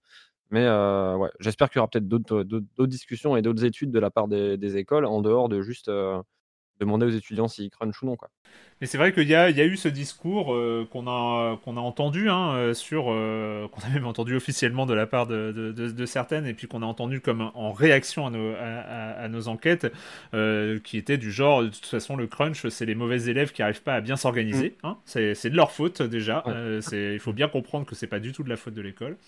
Après, c'est vrai que tu citais Lizard, donc Lizard Digital, qui est une des deux grandes écoles de, jeux vidéo, qui nous a un peu surpris. Enfin, j'avoue que je ne m'attendais pas. Qu'on leur a posé les questions et c'est vrai que. alors, c'était, je trouvais que le cas de Lizard était particulièrement intéressant parce que ils nous ont répondu d'une manière très transparente et très proactive. Là, pour le coup, ils ont, ont tout balancé parce que à la rentrée 2020, c'est-à-dire il y a quelques mois, ils ont intégré noir sur blanc dans leur charte euh, que la culture du crunch euh, est, interdite à Lizard. C'est quand même des gens qui ont euh, contrairement à ceux qui disent euh, que euh, le crunch c'est pour les mauvais élèves qui savent pas s'organiser, qui, qui ont réussi à isoler le truc. Après, ce qui était intéressant, c'est que le fait d'avoir ces discours-là, ces injonctions à ne pas à ne pas cruncher de la part des, intervenants et de la direction n'empêchait pas quelques effets pervers et quelques mécaniques un peu plus perverses de s'installer au sein de l'école. Et puis après, il y avait il y avait tous les témoignages qu'on avait de gens qui étaient avant parce que c'est quand même Enfin, c'est septembre 2020. Hein. Mmh. c'est quand même récent. Hein. Enfin, c'est après c'est tout à leur honneur. Mais euh, c'est vrai que euh, on a aussi pas mal de choses sur les années précédentes euh, à, Lizard qui sont pas forcément reluisantes. Après, eux, alors on n'a pas eu non plus de, réaction officielle de leur part après publication. mais en tout cas, c'est pas des gens qui étaient dans la négation même des problèmes. plutôt dans la, dans, la reconnaissance. Ce qui était intéressant avec Lizard, c'était ce, double statut de on inscrit dans la charte noir sur blanc c'est une charte éthique qui est assez large, hein, qui couvre plein de sujets, mais qui écrit noir sur blanc que la culture du crunch euh, n'est pas tolérée à l'école et qui en même temps recommande à ses étudiants officiellement, là encore, euh, de travailler 3 à, 2 euh, à 3 heures par jour en plus du travail à l'école ou en, entreprise, puisque c'est en alternance aussi. Quand on est en entreprise, on fait pas 20 heures, hein, on fait 40 heures de boulot. Et euh, en faisant des calculs rapides, en fait, ça, ça, ça, ça, conduit à inscrire, à, recommander 60 heures de boulot par semaine euh, comme la base de, la base de départ d'un enseignement qui est, euh, qui est sain pour eux. c'était intéressant d'avoir un discours là-dessus, enfin d'avoir d'avoir ce, ce, le discours officiel de l'école sur sur cette double cette double casquette qui est compliquée et qui est compréhensible en même temps parce que il y a, y, a, y a, un vrai problème, et ça des intervenants nous le disent, hein, euh, de euh, on peut pas arriver dans ces écoles et se contenter de bosser 25 heures ou 30 heures parce que euh, parce qu'il y a vraiment un il y a trop d'élèves en fait. Il y a trop d'élèves dans les écoles de jeux vidéo et que pour sortir du lot, il faut être très bon et on ne devient pas très bon en, en le voulant. Il faut bosser beaucoup et, et en fait le problème même de, enfin le principal problème de ces écoles, c'est qu'elles sont trop nombreuses et qu'il y a trop d'étudiants, en fait, par rapport à ce que peut absorber le marché français du travail. Alors on peut nous dire qu'il y a aussi le marché mondial du travail euh, qui est plus large que ça, c'est vrai, c'est des milieux où, euh, où, il y a une très forte mobilité, où les devs, enfin, où les gens déménagent en permanence. On, enfin, on compte pas le nombre de, de gens qui sur Twitter annoncent euh, qu'ils quittent leur entreprise pour aller euh, à l'autre bout du monde euh, débuter un autre truc. Et oui, oui, c'est un truc qui existe. Le marché du travail mondial, il existe, mais en vrai, il y a un tel déséquilibre que que ça crée, ben moi, à mon sens, ça crée un dumping social dans dans le milieu professionnel après, parce que quand on arrive dans un milieu et qu'il y a beaucoup plus de demandes que d'offres, bah forcément ça joue en défaveur des, euh, des jeunes entrants qui peuvent euh, hmm. se voir proposer des conditions de travail bah, pas aussi, enfin, moins disantes, on va dire. Où l'idée c'est, euh, bah, si t'es pas content, écoute, il y en a, il y en a 50 autres derrière qui ont le même profil que toi. J'ai plus qu'à appuyer sur un bouton et on te remplace si ça te va pas. Et puis, bah, ça crée, ça crée des, ça crée des, des situations où bah, tu es obligé de changer de, de revoir ton fusil, enfin de changer de fusil d'épaule et puis de dire bah le jeu vidéo c'est mort, euh, je vais aller, euh, je vais aller faire quelque chose ailleurs quoi. Et tant qu'on est, sur les, les, réactions des écoles, j'ai reçu euh, bah, le matin même de l'enregistrement, vous l'avez reçu aussi, me semble-t-il, euh, la réaction en fait d'un ancien directeur d'une formation privée, hein, donc qui, qui, qui, qui m'a écrit suite aux enquêtes. Euh, et qui explique, j'ai cité un des passages de, son mail, alors il ne désire pas être euh, nommé, donc on va garder euh, l'anonymat de son anonymat à lui et l'anonymat de sa formation. Hein, et je rappelle qu'un témoignage anonyme, un témoignage anonymisé n'est pas un témoignage anonyme. c'est quand même une, une précision importante. Il semblerait que tout le monde ne comprenne pas cette distinction. Ma motivation, donc écrit-il, hein, ma motivation est un relatif sentiment d'injustice, une pensée émue pour les nombreux étudiants que j'ai côtoyés et qui ont aimé leurs études, et pour la majorité des formateurs et des équipes administratives qui font de leur mieux pour que l'école soit de qualité et professionnalisante, pour le SNJV qui travaille vaillamment afin de tirer euh, tout ça vers le, haut l'enseignement euh, dans le jeu vidéo, puis je crois que j'ai pris un peu personnellement sur quelques points, euh, je l'ai pris un peu personnellement sur quelques points parce que je luttais sincèrement contre certains travers qu'à mes yeux vous avez accentué et généralisé. Euh, S'ensuit donc euh, tout, tout, son propos où il étaye un peu le fait que euh, lui, à la direction de son école en particulier, faisait pour le mieux, euh, même s'il enfin même accepte le fait qu'il y ait eu du crunch, qu'il y ait des problèmes de matériel et qu'il y ait ce, ce, type de problème. il explique hein, sur cette, cette, cette différence finalement entre le nombre de game designers qui peuvent sortir des écoles et le nombre de euh, d'embauches, il a dit vous avez raison, le taux d'embauche à la sortie comprend aussi les métiers qui ne sont pas ceux du jeu vidéo. Cela, me paraît, cela ne me paraît pas être qu'un piège, euh, c'est aussi une vertu des écoles de jeux vidéo. Dès le recrutement des étudiants, euh, je prévenais les candidats de la nature du marché, les données sont publiques et les référentiels publiés par le SNJV sont clairs. Nul n'ignore les difficultés à trouver un emploi quand il n'y a même pas 10 000 professionnels dans le secteur. Aussi me suis-je explicitement soutenu soucier de programmer des matières donnant aux étudiants une vraie polyvalence et d'ouvrir des options, voire une formation autour du jeu vidéo. Un game designer en, herbe peut finalement s'épanouir en UX design ou un animateur 3D en illustration. Alors voilà, ça c'est aussi tout le problème de... Euh, on peut nous accuser, nous, de généraliser, en même temps, est-ce que une personne qui témoigne euh, de, son, mm. euh, de son désaccord et de sa propre expérience qui est différente euh, de ce que nous on a pu recueillir, est-ce qu'elle ne généralise pas aussi? C'est-à-dire que il voudrait que sa, propre bonne motivation soit aussi générale dans les, dans les autres écoles. Et aussi, le problème qu'on a bien mis en valeur, c'est que c'était pas quelque chose qui était forcément dépendant de la bonne motivation.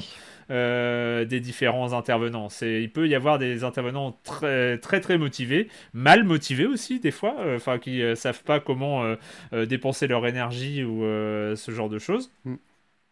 En tout cas, je comprends le côté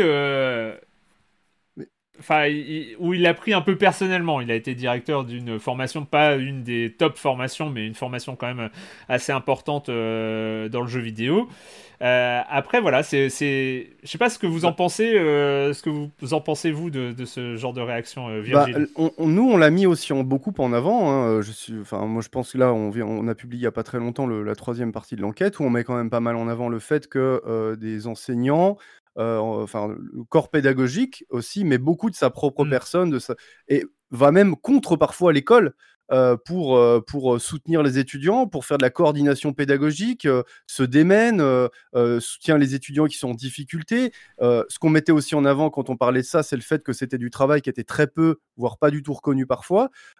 donc, en fait, en appeler à, sa, bonne volonté personnelle pour dire ça n'est pas que des écoles dysfonctionnelles avec des gens de mauvaise volonté, très bien. Ça, on l'a mis en avant, on l'a mis en avant, mais on ne peut pas généraliser non plus. Évidemment, l'accumulation de témoignages donne une impression de généralisation. C'est inévitable, j'ai envie de dire, mmh. évidemment. Mais je ne pense pas qu'on était malhonnête de ce point de vue-là. Je pense qu'on a quand même pas mal relayé, des, que ce soit des paroles d'étudiants qui nous rapportaient, des professeurs, euh, qui donnaient beaucoup de leur personne ou des professeurs qui nous disaient eh bien moi j'allais voilà même si j'étais pas payé euh, même si la rémunération horaire de, euh, de, mes, de mes heures de cours ne prenait pas en compte tout le travail que je pouvais produire à côté eh ben je le faisais quand même. On l'a dit ça. On l'a dit. Donc voilà. Moi je j'accepte tout à fait ce témoignage et on en a eu des comme ça. Mais c'est pas pour autant que ça remet en question les faisceaux qu'on a qu'on a qu'on a reçus de Bien sûr. témoignages je, termine juste un, autre passage dans son mail où il dit, euh, parce que euh, il dit, les écoles publiques euh, sont souvent merveilleuses, elles sont particulièrement sélectives, tellement sélectives qu'on y constate que bien des ennemis sont des héritiers, au sens bourdieusien du terme, explique-t-il. Hein, voilà, c'est que, voilà, que, dans les écoles publiques, ceux qui arrivent à passer les sélections des écoles publiques sont sans, sans doute les, les, des étudiants à un certain niveau. Les écoles privées ont un public bien plus hétérogène que les écoles, que les études gratuites. croyez bien qu'on sait que des étudiants s'endettent pour payer trois ans de formation, euh, que quand des étudiants s'endettent pour payer trois ans de formation, on sent qu'on a une responsabilité. On doit aux étudiants de produire une formation efficace, qui les cultive et les professionnalise sans les tromper. Vos enquêtes révèlent des problèmes qui existent, mais elles ne se, elles se, elles ne se contentent pas de pointer ces problèmes. Elles donnent des écoles de jeux vidéo une image d'entreprise globalement cynique et manipulatrice. Euh, ouais, Moi, je... Non, mais j'aime J'aime bien ce passage-là parce que non, mhm. déjà. Euh, voilà. Il faut. Euh, c'est pas le cas. Euh, sauf. Comment dire C'est pas le cas, oui et non. C'est-à-dire que pour l'instant, avant nos enquêtes, quelles images avaient les, les, écoles de mm. jeux vidéo. C'est aussi pour ça qu'elles sont peut-être un petit peu gênées aux entournures. C'est parce qu'avant, dès qu'on parlait des écoles de jeux vidéo, c'était ces écoles formidables où on allait, euh, euh, on allait former euh, des étudiants dans cette industrie moderne et, et numérique qu'est le jeu vidéo. Regardez comme c'est formidable, c'est des étudiants d'élite, c'est des écoles d'élite. Personne n'allait dire du mal des formations de jeux vidéo, quelles qu'elles soient, privées, publiques, payantes, hyper chères, renommées, pas renommées. De toute façon, c'était formidable, une école de jeux vidéo, c'était formidable. Là, avec nos enquêtes, on pointe effectivement euh, du doigt qu'il y a un problème, qu'il y a des problèmes systémiques dans les écoles de jeux vidéo. Mais vraiment, c'est euh, quelles que soient les, écoles, hein. on, pointe Rubica comme, euh, comme Lisa, comme Belcourt, comme d'autres, d'autres Lizard, mhm. enfin on en, on en, a cité quand même un certain nombre, et il y a un problème systémique. Maintenant, moi j'ai envie de dire, c'est aux écoles de montrer qu'elles elles prennent ça en compte. Oui, euh, on, a donné une autre image. moi, je suis d'accord, on a donné une autre image que celle qui était euh, généralisée avant nos enquêtes. On a donné une autre image des écoles de jeux vidéo. Après, elles ont la main. Mhm. Hein. Nous, on va pas faire des enquêtes tous les ans euh, sur les écoles de jeux vidéo. Après, c'est à elles aussi de montrer qu'elles peuvent prendre en compte ce, ce, genre de choses. Enfin, je sais pas ce que. Après, il n'est pas question de dire que le, le directeur là, l'ex-directeur qui témoigne est bête ou menteur ou quoi que ce soit. C'est ah, tout, tout. tout, encore une fois, tout ce qu'on a pu constater ne se vérifie pas forcément dans toutes les écoles. Et euh, par exemple, lui utilise comme argument le fait que euh, les écoles se démènent euh, et ne ménagent pas leurs efforts pour les stages, pour l'alternance, et qu'il y a un vrai effort qui est fait pour conduire les étudiants vers le monde professionnel et que et qu'on peut pas nier ça. enfin, oui, probablement. Euh, enfin, je veux dire, les gens qui sont dans les écoles sont pas tous des ogres dévoreurs d'enfants. C'est pas ça qu'on vient de dire. Mais euh, à l'inverse, on a, nous, on en, enfin, en tout cas dans l'IB, on n'en a pas parlé, mais on a entendu des histoires sur les stages ah qui font frémir, quoi. Enfin, ce qu'il dit dans pour son école euh, n'est pas vrai partout on a des écoles qui font des trucs, mais qui, qui, ont, qui ont un, suivi en matière de stage qui est du foutage de gueule. On a des trucs qui sont plus que limite moralement euh, dans, dans, la façon de caser euh, des étudiants dans des, euh, entreprises qui, qui ne tournent que grâce à des stagiaires. Mmh. On n'a pas eu assez de témoignages pour systématiser le truc. L'idée, c'est pas de, de, sortir un témoignage choc pour dire regardez c'est vraiment dégueulasse et c'est probablement comme ça partout. On n'en sait rien si c'est probablement comme ça partout parce que c'est parce que c'est compliqué parce que il y a des moments où quand on n'a pas assez de témoignages on ne parle pas. Enfin nous on a choisi de ne pas parler de certains sujets. Les stages on les a pas abordés parce qu'on n'avait pas assez de trucs et que c'est mm. compliqué des fois de, de, généraliser là-dessus. Peut-être que dans son école effectivement il y a un effort qui est mis euh, sur, ce, sur cet angle-là. On a des exemples qui nous disent que dans certaines écoles, haut placé. Euh, ça va pas du tout sur les stages. Mais voilà, on n'était pas en mesure de. c'est là où c'est compliqué aussi, c'est que le sujet est tellement vaste que c'est difficile de faire des généralités dans un sens comme dans l'autre. C'est difficile, nous, d'affirmer que tout ne va pas dans toutes les écoles, parce que c'est évidemment pas vrai et que. Donc, euh, moi, je me contente de ce qu'on a écrit et je veux pas en rajouter une couche, euh, machin. Mais à l'inverse, c'est normal aussi que les gens qui lisent nos enquêtes disent mais là ils déconnent complètement, ils en rajoutent sur ce sujet-là parce que eux ne l'ont pas vécu de leur école, de, de, leur côté quoi. Mm. Mm. Euh, et, je reviens sur le. Moi, je pense que vraiment la les troisièmes parties de nos enquêtes sont assez aussi essentielles pour comprendre tout ça. Parce que quand on parle de direct, par exemple, on va mentionner un directeur pédagogique. Euh, le mot directeur, voilà, fait tout de suite, donne tout de suite l'impression qu'on a affaire à quelqu'un qui est euh, qui est en responsabilité, qui qui décide de plein de choses. Euh, c'est un exécutant comme les autres, et voire même qui a, une charge de travail encore plus considérable, puisque souvent les directeurs pédagogiques sont des enseignants à qui on ajoute en plus la, euh, la, responsabilité de, de gérer, organiser toute une filière. Euh, on est, on est, on est d'accord pour dire que oui, il y a beaucoup de directeurs pédagogiques et d'enseignants d'une manière générale, de personnels administratifs qui sont pleins de bonne volonté pour faire en sorte que les choses se passent au mieux. Le problème, c'est que quand on, dans, dans, dans, la troisième partie de l'enquête, ce qu'on met aussi en avant, c'est le manque de moyens alloués. Les, les entre, les, hum, voilà, le lapsus. Les écoles euh, privées de jeux vidéo ont une logique entrepreneuriale euh, qui fait que euh, voilà, il y a une économie de moyens qui parfois est excessive et qui va conduire à des conditions de travail et, et, voilà de moyens insuffisante pour pouvoir répondre à ces problèmes en fait. Il est là, le, il est là aussi le, souci qu'on est, le, problème qu'on essaie de mettre en avant, c'est que oui, beaucoup de directions pédagogiques sont elles aussi victimes en fait, même si elles prennent fait et cause pour leurs écoles parce qu'elles y ont donné beaucoup de leurs personnes, elles sont aussi euh, d'une certaine manière victimes de, de, de, de, toutes ces, tous ces dysfonctionnements qui naissent bah voilà, d'une économie de moyens. Bien sûr. Tout simplement. Donc ça, c'était vraiment important pour moi de le mentionner. Et les responsables pédagogiques, en général, sont responsables pédagogiques d'une section. Enfin, de, d'une section game euh, et souvent de euh, game design ou programmation. Euh, et il peut y avoir plusieurs perceptions de ces questions-là, notamment du crunch. Et il peut y avoir des désaccords entre plusieurs sections au sein du même école. C'est ça qui est assez compliqué aussi. Juste, moi, je voulais revenir sur un point sur la citation euh, que je viens de dire. C'est euh, croyez bien que lorsqu'on sait que les étudiants s'endettent pour payer trois ans de formation, on sent qu'on a une responsabilité. Si ça, c'était généralisé, ah oui. il n'y aurait peut-être pas eu d'enquête. et je parle, je parle aussi pour l'école dont il a été directeur et pour toutes les autres. C'est que, euh, enfin, il y a un, des points qui a été vraiment même dans les trois articles, c'est euh, c'est cette déresponsabilité, justement, cette déresponsabilisation des, des, directions d'école vis-à-vis de, leurs étudiants qui, euh, qui génère aussi mm. euh, toute, une, toute la détresse, que ce soit la, la, détresse morale des, des étudiants vis-à-vis du crunch, vis-à-vis du surtravail, vis-à-vis de, de, plein d'autres choses, la façon dont certaines affaires de, de violences sexistes et sexuelles sont, sont gérées par les administrations sont révoltantes. Euh, enfin voilà, justement, hmm. cette responsabilité euh, que lui sentait, et tant mieux, enfin je veux dire, c'est pas quelque chose de généralisé. Au contraire. Et euh, je pense que oui, on a pointé du doigt certaines situations particulières et bah, je pense que tant mieux si les gens se méfient maintenant. tant mieux si peut-être que les écoles de jeux vidéo ont une moins bonne image qu'elles avaient avant. Bah super, c'est à elles de prouver. maintenant, il faut prouver que, que vous savez faire, vous avez savez faire les hmm. choses. Euh, je continue quand même dans les réactions euh, avant de venir à, une réaction qui est, une question qui est venue euh, plusieurs fois.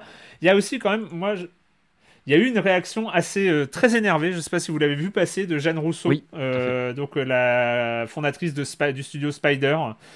qui a été particulièrement outrée. Je crois que c'était à l'occasion du. Deuxième, enfin, elle, a, parlé du premier, mais c'était à l'occasion du, du, deuxième volet de l'enquête sur les, les, violences sexistes et sexuelles. Euh, peu de réactions aussi de la part des, euh, du milieu du jeu vidéo. C'est euh, aussi quelque chose qui est assez remarquable, je trouve, parce que finalement, bah, le milieu du jeu vidéo, c'est ceux qui embauchent, c'est ceux qui prennent en stage, c'est ceux qui, qui valident aussi, quelque part, mhm. l'existence de ces formations de jeux vidéo. Et moi, je suis, bah, je cherche encore réaction. Alors, Peut-être que Ubisoft, ils sont pas très prompts à réagir au papier de libération, mais, euh, euh, mais euh, Azobo, Ankama, je sais qu'à Dontnod, il y a eu des réactions, hein. il y, a eu des gens qui ont retweeté, des choses comme ça, mais est-ce qu'il n'y a pas une réaction aussi à attendre de la part du, euh, du secteur du jeu vidéo en, règle générale C'est une position particulière que, que, ces, pardon, que ces studios-là ont parce que, bah, en l'occurrence, les studios que tu cites là, des studios comme Asobo, Dontnod, Ubisoft, etc., sont bien souvent cités comme les partenaires les plus prestigieux des écoles de jeux vidéo. C'est le cas par mmh. exemple à Rubica ou à Lizart.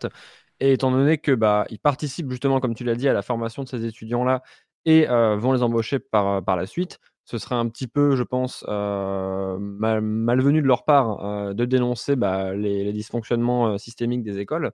Et étrangement, c'est vrai que les réactions, les réactions après publication des articles venaient peut-être plus du milieu indépendant, du milieu mmh. freelance et, mmh. et, justement beaucoup mmh. d'indés qui, qui, parlaient de ces articles-là, mais beaucoup moins de l'industrie du triple A, qui quand même, bah ouais, enfin, les écoles forment à ce milieu du triple A là, donc ce serait un petit peu bizarre ce serait nécessaire et ce serait bienvenu. C'est nous, nous, c'est ce qu'on veut voir. Mais ce serait un petit peu bizarre de voir le, les AAA dénoncer du jour au lendemain ce, système-là auquel ils participent.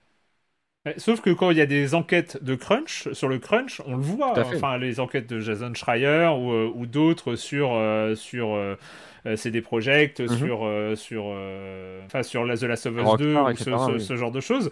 Euh, les, les, les, entreprises généralement euh, font leur mea culpa, disent on va essayer, euh, bon, sauf c'est des projets qui sont un peu spéciaux, mais ils, font, on va essayer de faire autrement, on a, on a compris, on va, ou alors ils sont dans la négation, c'est-à-dire non, on ne crunch pas, on ne crunch jamais.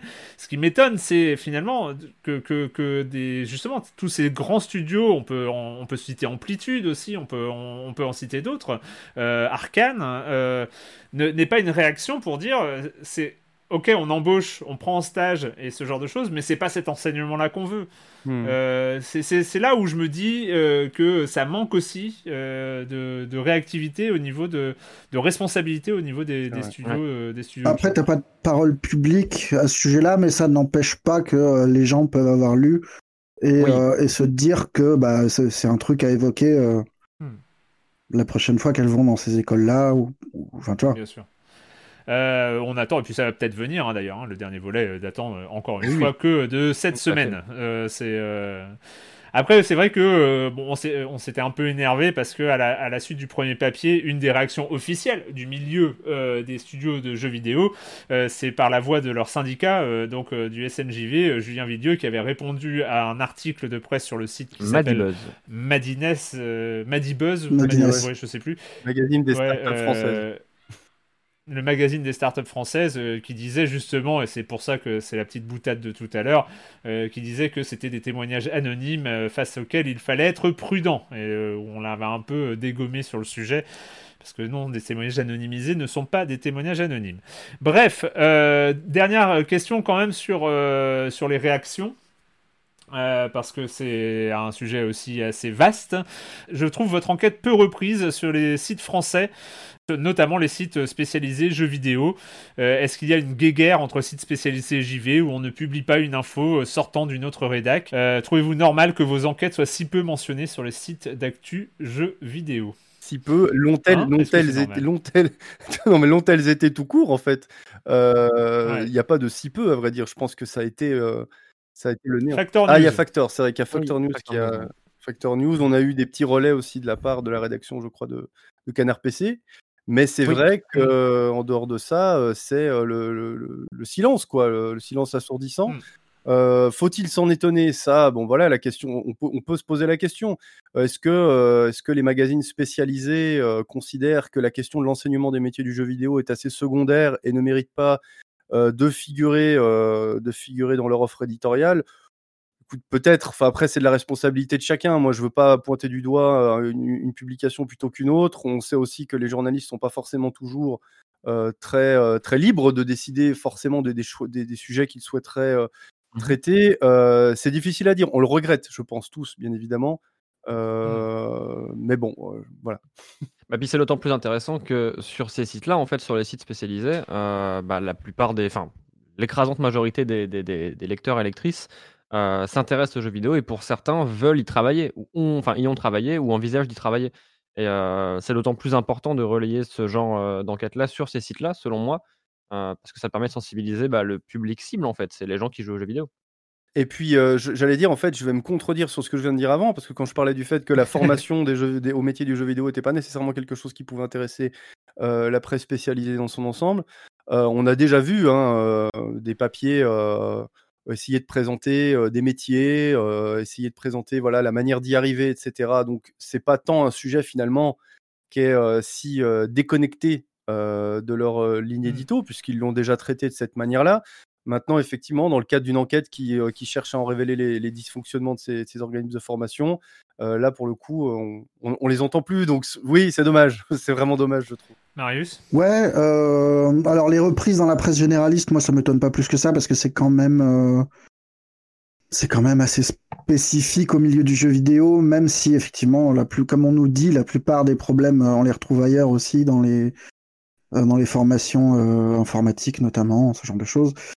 Moi, est-ce que ça me, est-ce que ça m'énerve que le, le, truc soit pas repris? Euh, oui, je trouve, ça, regrettable qu'il n'y ait pas une discussion qui soit entamée. C'est pas tellement un truc d'ego, hein, j'en ai rien à foutre qu'on soit cité ou pas ailleurs, euh, ça m'intéresse pas, mais, mais qu'il y ait un débat qui se fasse autour de cette question-là, ça me semble pas inutile. Euh, après, est-ce que les sites de jeux vidéo ont été très actifs? Quand on a fait des trucs sur Ubisoft Moi, j'ai le souvenir de papier qui paraissait après les réactions officielles d'Ubisoft plutôt qu'après les papiers qu'on a publiés ou que Numérama euh, a publié de son côté. Est-ce que ça tient à une méfiance euh, vis-à-vis des méthodes des journalistes euh, des autres rédactions et à pas prendre pour argent comptant ce qui est écrit ailleurs? Peut-être, je sais pas. Exactement, peut-être qu'ils sont pas hein. abonnés Gamecult et Libé parce que parce que ça a un coût hein, et que Est-ce que est-ce qu'ils en ont rien à foutre J'en sais rien. Oh, je pense qu'individuellement, les journalistes en ont pas rien à foutre. Après, est-ce que euh, ça rentre dans la ligne éditoriale d'un média jeu vidéo qui préfère parler des nouvelles sorties du Game Pass euh, plutôt que ça? Oui, probablement. Enfin, c'est c'est pas. Enfin, ce n'est pas ignoré euh, par accident. Soit c'est un choix éditorial, soit c'est une méfiance vis-à-vis de ce qu'on écrit. Peut-être les deux, j'en sais rien c'est leur responsabilité, j'ai envie de dire. Euh. Peut-être qu'ils présupposent aussi que c'est pas quelque chose qui est susceptible d'intéresser leur lectorat. Nous, par exemple, je sais qu'on a eu des retours. Alors, ils étaient heureusement extrêmement minoritaires, mais on a eu quand même des retours euh, de gens euh, directement sur nos forums qui s'étonnaient de voir ce genre d'enquête arriver chez nous. Certains, certains d'ailleurs le regrettaient, mmh disant que notre rôle n'était pas là. Notre rôle, voilà, ils n'étaient pas là pour ça. C'était une visite sur notre site était plus un moment de détente et euh, voilà une bulle d'air et que, pas de euh, politique. traiter de ces sujets-là pas de politique voilà traiter de ces sujets-là euh, dénotait d'un voilà d'un biais politique qu'on était des un peu des idéologues alors que bon on a quand même fait un travail que je pense être sérieux on est allé chercher des sources mmh. on a documenté le le sujet. On est arrivé à des, conclusions, effectivement, mais qui, je pense. Oui, mais vous avez écrit en écriture inclusive. Vous avez mis un point médian. Ne nie pas, ne nie pas, tu as mis un point médian. c'est vrai, c'est vrai. Oh là là. ça, c'est vraiment. Ouais.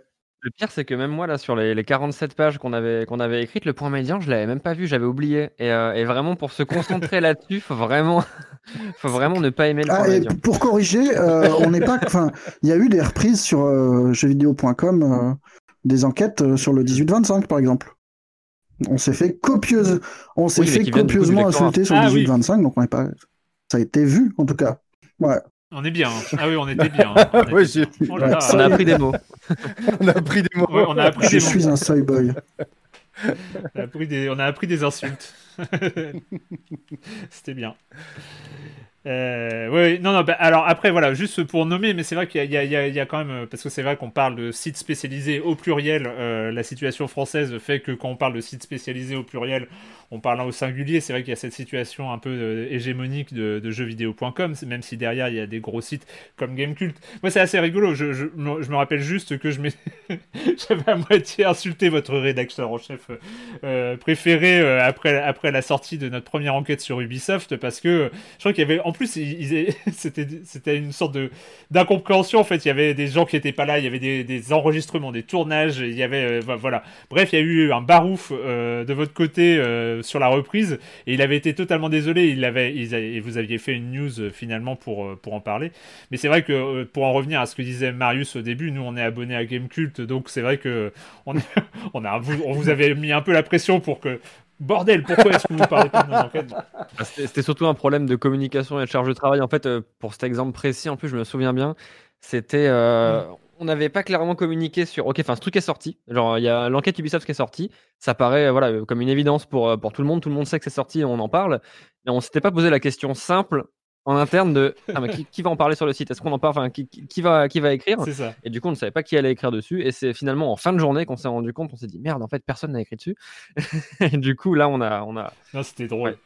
Non, mais, et, après, mais c'est juste pour dire que ce que tu disais, euh, Marius, c'est vrai que. Euh, euh, sur les enquêtes Ubisoft, euh, par exemple, jeuxvideo.com a fait des news à chaque fois que Ubi a communiqué.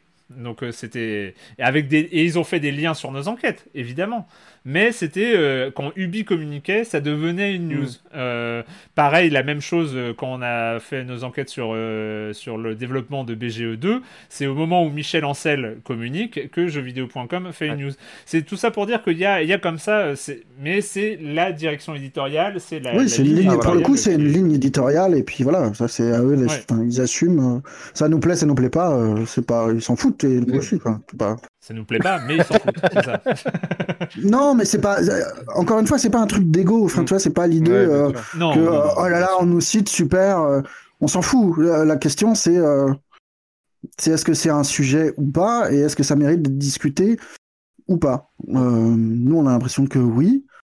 ça vaudrait le coup. Enfin, moi, je suis même curieux, tu vois, de lire une contre-enquête de quelqu'un qui dit non, mais là, vous déconnez sur ce truc-là, vous avez surestimé ce truc-là. Mm vous vous trompez, euh, ça c'est à nuancer euh, de telle manière. Allons-y, quoi, c'est super. Enfin, c'est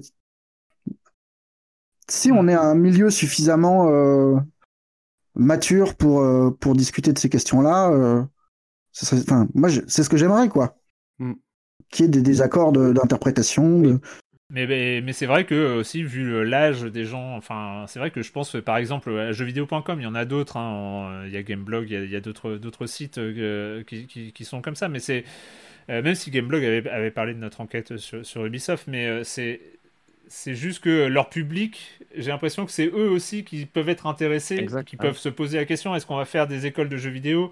Qu'est-ce que je vais faire après le bac? Euh, Enfin, ce, genre de choses. C'est vrai que je pense que c'est aussi une information qui peut être, qui peut être intéressante pour, pour, pour ce lectorat. Dans, dans, les réactions, dans les réactions hein, après la publication, il y avait aussi ce petit point dont il faut parler, hein, mais c'est pour, pour faire un peu de pédagogie ou j'en sais rien, mais c'est on nous a reproché que euh, en mettant les articles derrière un paywall, euh, derrière euh, un abonnement, bah, ça en limitait la portée parce que ça limitait au nombre les, gens qui allaient pouvoir lire ces enquêtes. Alors Gamecube, pourquoi vous les avez pas mis en gratuit bah, ces articles C'est indubitablement vrai, hein. évidemment en, rendant un article entre guillemets payant, enfin en le réservant aux, abonnés, évidemment que tu en réduis la, la portée. Euh, mais d'un autre côté, c'est aussi nous ce qui nous permet, euh, j'imagine c'est votre cas aussi, enfin le modèle de l'abonnement, c'est ce qui nous permet de pouvoir mobiliser, euh, deux personnes pendant six semaines sur un truc comme ça et de pouvoir enquêter sur des articles de enfin des des des sujets de fond comme ça et c'est c'est vraiment le modèle qui nous permet de mettre ce genre de contenu en avant, en fait. Sans ça, ben, on se on se on se cantonnerait, voilà, à l'exercice du test et de la preview etc. Mais les articles plus fouillés, les trucs de fond etc. nous sont permis par l'abonnement et voilà, tout travail mérite, mérite, euh, enfin voilà, mérite salaire, c'est bête à dire, mais, euh, mais nous, c'est comme ça qu'on se finance. Et, euh, ça, nous semblait, ça nous semblait important de, de, voilà, de montrer aux gens que si ces enquêtes sortent, c'est par le modèle de l'abonnement. Mmh, tout à fait. Et que de toute façon, c'est aussi si vous pensez que le modèle publicitaire peut financer ce genre d'enquête, je vous laisse imaginer en termes de charge de travail la différence entre faire des enquêtes comme ça et faire une news sur le dernier trailer de Bethesda. Euh, bah en fait en nombre de vues ce sera peut-être équivalent. Donc euh, ah, voilà. après nous en interne enfin là on en a on avait discuté euh, très très vite fait lorsqu'on a sorti justement ces, ces trois papiers là on s'exclut pas dans les peut-être les mois qui arrivent de mettre pourquoi pas tu vois le premier volet en accès libre pendant pendant quelques jours histoire justement d'intéresser les gens enfin d'intéresser de, potentiellement des gens avec ce sujet là qui pourront être amenés à, à consulter les deux autres. Mais ouais c'est un truc qui enfin tout l'argumentaire de c'est un sujet d'utilité publique, donc il faut le mettre en accès libre, c'est un argumentaire auquel moi j'adhère, parce que c'est vrai que c'est important qu'un maximum de personnes, d'étudiants ou de mmh. futurs étudiants lisent ces enquêtes. cependant, voilà, nous, on ne peut pas se financer. Mmh. Il faut aussi faire la part des choses. Et ouais, c'est un truc qu'on rendra peut-être gratuit temporairement dans quelques mois. Mais pour l'instant, ça nous semble important de le, le mettre dans l'offre abonnement. Quoi. Et en même temps, il n'y a pas de DRM sur les choses écrites. Donc, oui, euh, oui, oui, On, sait, on, on, a vu, hein, on sait très bien que de toute façon, euh, malgré. Une visite sur Reddit ça, euh, suffisent à. les, les, articles circulent d'une certaine manière. voilà, bref, on ne peut que le constater. On va pas non plus le condamner, c'est pas ça, c'est pas ça le but, mais voilà. Donc, si vous pouvez vous abonner, faites-le. Silence on joue est un podcast qui est gratuit, peut-être aussi parce que c'est impossible de mettre des podcasts en payant, c'est une galère. monumental. Mais, euh, mais bref. Euh, voilà, bah, je pense que de toute façon, comme on l'a dit, ça fait euh, deux mois qu'on bosse ensemble. Je pense qu'on pourrait faire un podcast encore plus long. Hein. On va faire un podcast en trois parties. on va faire un podcast en trois parties. Euh, on est aussi, euh, il va y avoir peut-être comme une suite à ce silence on joue. Il y aura dans Game Cult l'émission. On se retrouvera aussi un peu pour pour parler de sujets connexes, pour parler de la même chose, pour parler de. Non mais c'est en payant ça, non Mais abonnez-vous, abonnez-vous à Game Cult. Euh, voilà, je sais pas euh, si vous avez euh, peut-être un petit mot de, conclusion euh, à apporter suite à. C'est quand même, ça fait quand même du bien quand tout est paru, hein On va ah pas se mentir. Vas-y Virgile, pardon. Non, je veux dire, ça fait, c'est sûr que ça fait, ça fait du bien. C'est encore une fois, on le disait, c'est une montagne à gravir. C'est, c'est des doutes aussi. C'est, c'est, c'est, pas mal de remises en question. C'est, c'est beaucoup de dialogue entre nous. Nous, on a, je pense, Valentin comme moi, on a beaucoup appris à votre contact. Euh, ça, a été, euh, ça a été vraiment formateur pour nous. Et je pense que, en tout cas, du côté de Gamecult, qui, euh, qui est moins habitué que, que, Libération, évidemment, à produire ce genre d'enquête, c'est euh, voilà, c'est, je pense que c'est quelque chose d'assez important euh, de déborder du simple cadre du traitement de l'actualité et d'aborder des sujets aussi. Euh, comprendre comment les jeux vidéo sont fabriqués, comment ils sont produits, les conditions de production des jeux, c'est important, et comment justement les gens qui fabriquent ces jeux sont eux-mêmes formés, ça me semblait assez essentiel. Et d'un point de vue purement personnel, c'est vraiment quelque chose que j'ai toujours voulu faire, et je suis vraiment très très content, très fier qu'on ait pu travailler sur ce sujet tous ensemble. Mmh. Tout à fait. Valentin Non, non, bah, moi, je, tout à fait.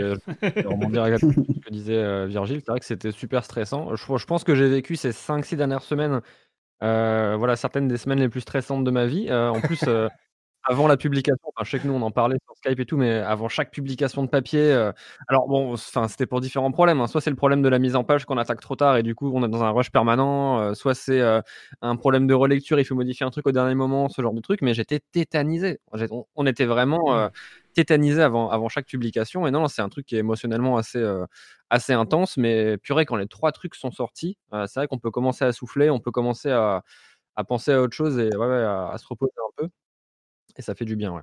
Et euh, je voulais juste ajouter une dernière chose. Je pense qu'on sera tous d'accord pour dire encore une fois merci à toutes les personnes qui ont accepté de témoigner dans le cadre de ces enquêtes. vraiment, leur mmh. témoignage était précieux, pas toujours évident.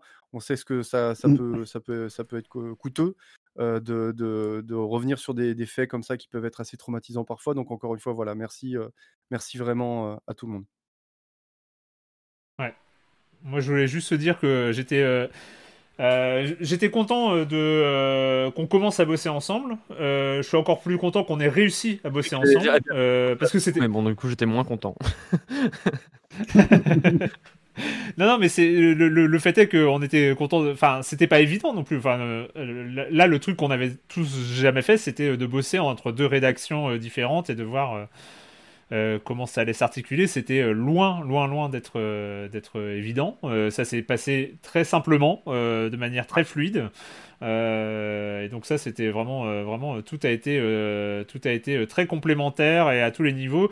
Et c'est vrai aussi, comme on l'a dit, hein, de, on, avait des témoignages différents, on avait des choses différentes, on avait un travail différent, mais c'est vrai que c'était aussi une assurance pour nous bah, d'avoir accès à vos témoignages pour qui pouvaient valider une sorte d'impression générale que nous on avait, tout ça. Donc ça permet de, de, de, renforcer chaque, chaque, chaque papier. Donc du coup, je trouve que c'est mm. une super super collaboration. J'espère qu'on aura l'occasion de, refaire ça. Hein, pourquoi pas On voit que ça marche. Donc, euh, on va prendre des vacances en attendant. Mais. Euh, et voilà. Euh, Marius, je sais pas. Si... oui, si, un truc de cuisine. Enfin, c'est vraiment de la cuisine interne. Hein. Mais pour remercier les chefs de Game Cult qui ont été très souples. Parce que bosser à deux rédactions, il y a aussi des contraintes qui sont différentes. Et nous, on a des contraintes de publication qui nous échappe pas mal parce que, euh, parce que nous sommes un journal et que du coup il y a bah, il y a des actualités autres que celles qui nous nous intéressent, qui viennent s'imposer et tout ça. Et euh, non, ça a été tout, tout a été très très simple et ça c'était cool. Et merci encore. Euh, et ben c'est fini donc cette semaine pour parler, pour faire ce petit making of hein, de, de ces six enquêtes. On a fait, eh, on a publié six enquêtes hein, quand même. Hein, c'était c'était euh, un, sacré, un sacré bazar. Euh, et donc, euh, bah, pour terminer l'émission, c'est comme c'est la tradition, c'est la question rituelle à laquelle vous n'allez pas échapper. Et quand vous ne jouez pas, vous faites quoi? Allez, je commence par toi, Marius, parce que tu es plus préparé que, que, les autres.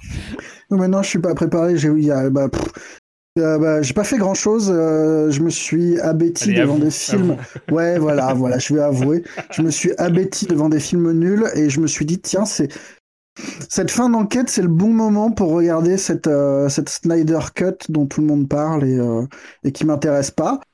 Et ben, alors je, je l'ai regardé en deux fois parce que je me suis un petit peu endormi devant, euh, comme un vieux, mais c'est normal. 4 heures en plus. Hein, ça dure, ouais, ça dure 4 bonnes heures. Et le soir, étonnamment, le soir, je tenais moins bien. Et, et en fait, alors le, le, film original est horrible, absolument nul, hein, mais le, le fait de distendre tout, de tout transformer euh, en, des scènes interminables, c'est étonnamment bien.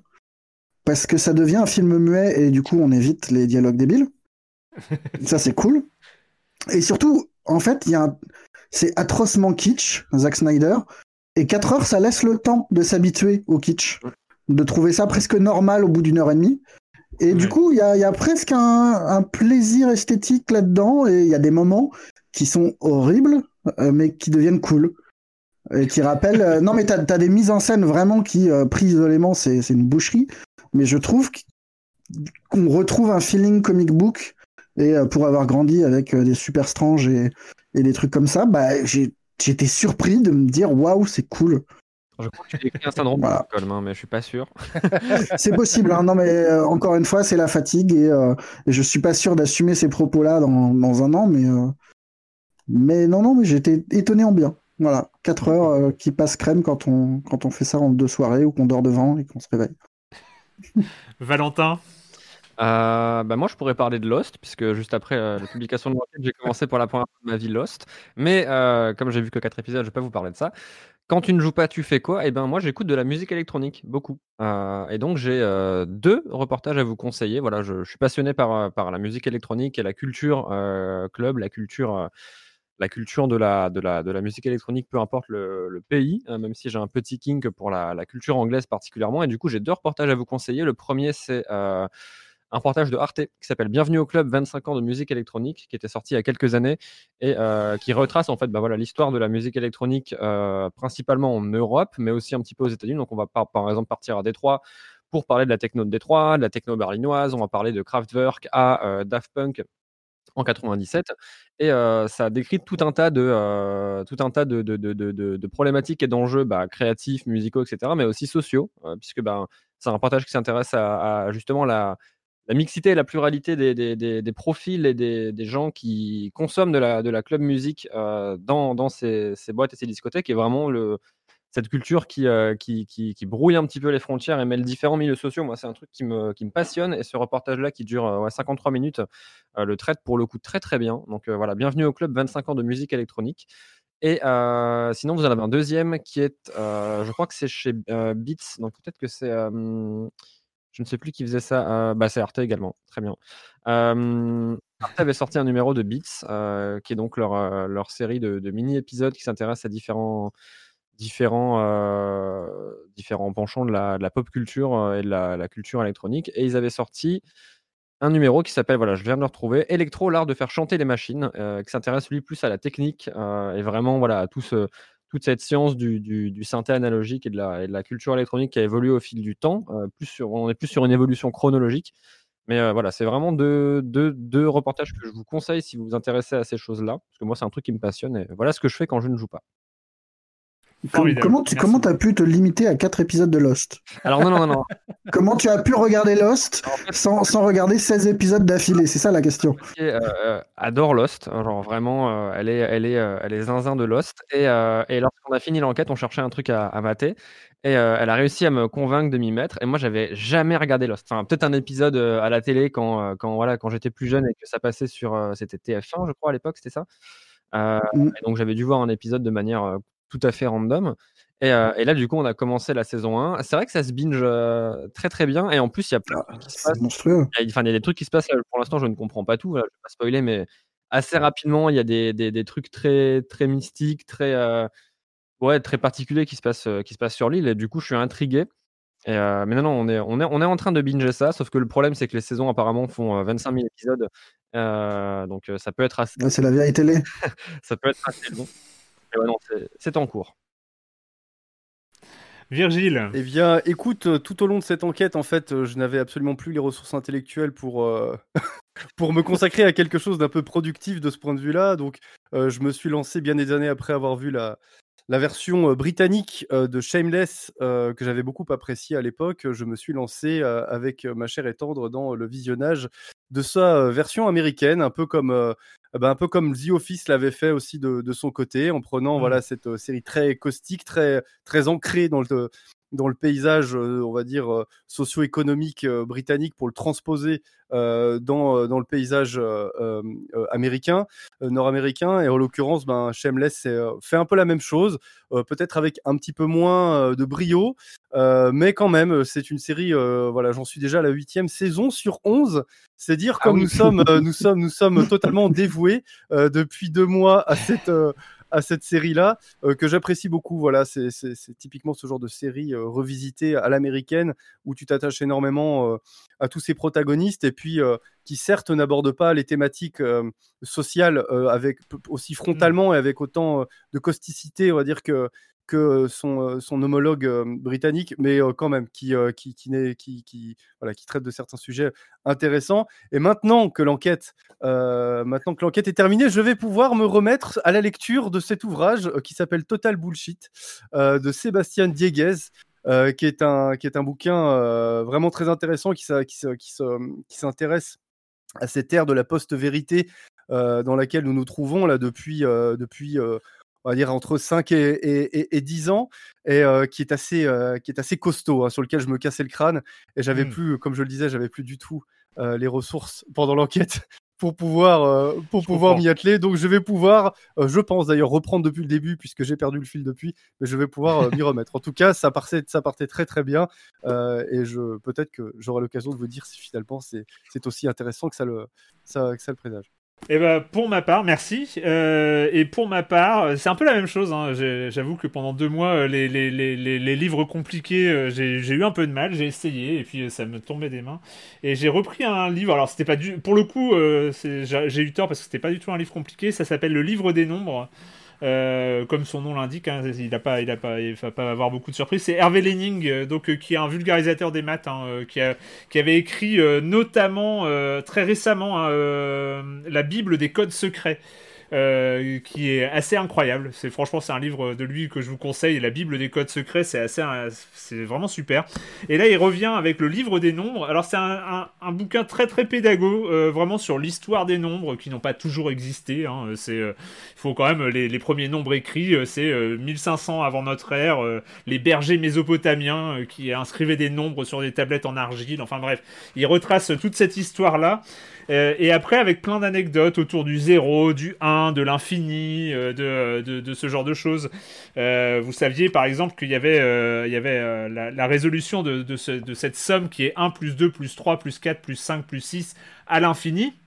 Eh ben, elle est résolue. Il y a un mathématicien indien, je crois, hein, j'ai plus son nom, mais qui a dit qu'elle était égale à moins 1 douzième. Voilà, ce qui ne rime à rien, on est d'accord, mais la, la, démonstration mathématique est valide ah et vous pouvez la retrouver très très facilement. 1 hein. plus 2 plus 3 plus 4, c'est égal à 1 moins, à moins 1 douzième. Et ça fonctionne et c'est mathématiquement euh, exact. Voilà. Et il y a plein d'autres histoires intéressantes sur les nombres. Par exemple, sur pi, qui est quand même un, nombre. Euh, combien de décimales est-ce que vous connaissez après, euh, après le 3 Allez, ah, c'est avec 3 euh, euh, D'accord, bon. Marius. Euh, peut-être 3 ou 4, ouais. Voilà. Moi, c'est ouais, 4 ou 5 ou 6. Enfin bon, après, il y a 1, 5, 9, 2. Bref. c'est mais, mais en fait, là, le, record. Est-ce que tu connais les chiffres de Lost? Non, pas du tout. Et toi? Et toi? Non, moi non plus, je suis pas capable de, de retenir mon numéro de téléphone, alors ça va, tu vois.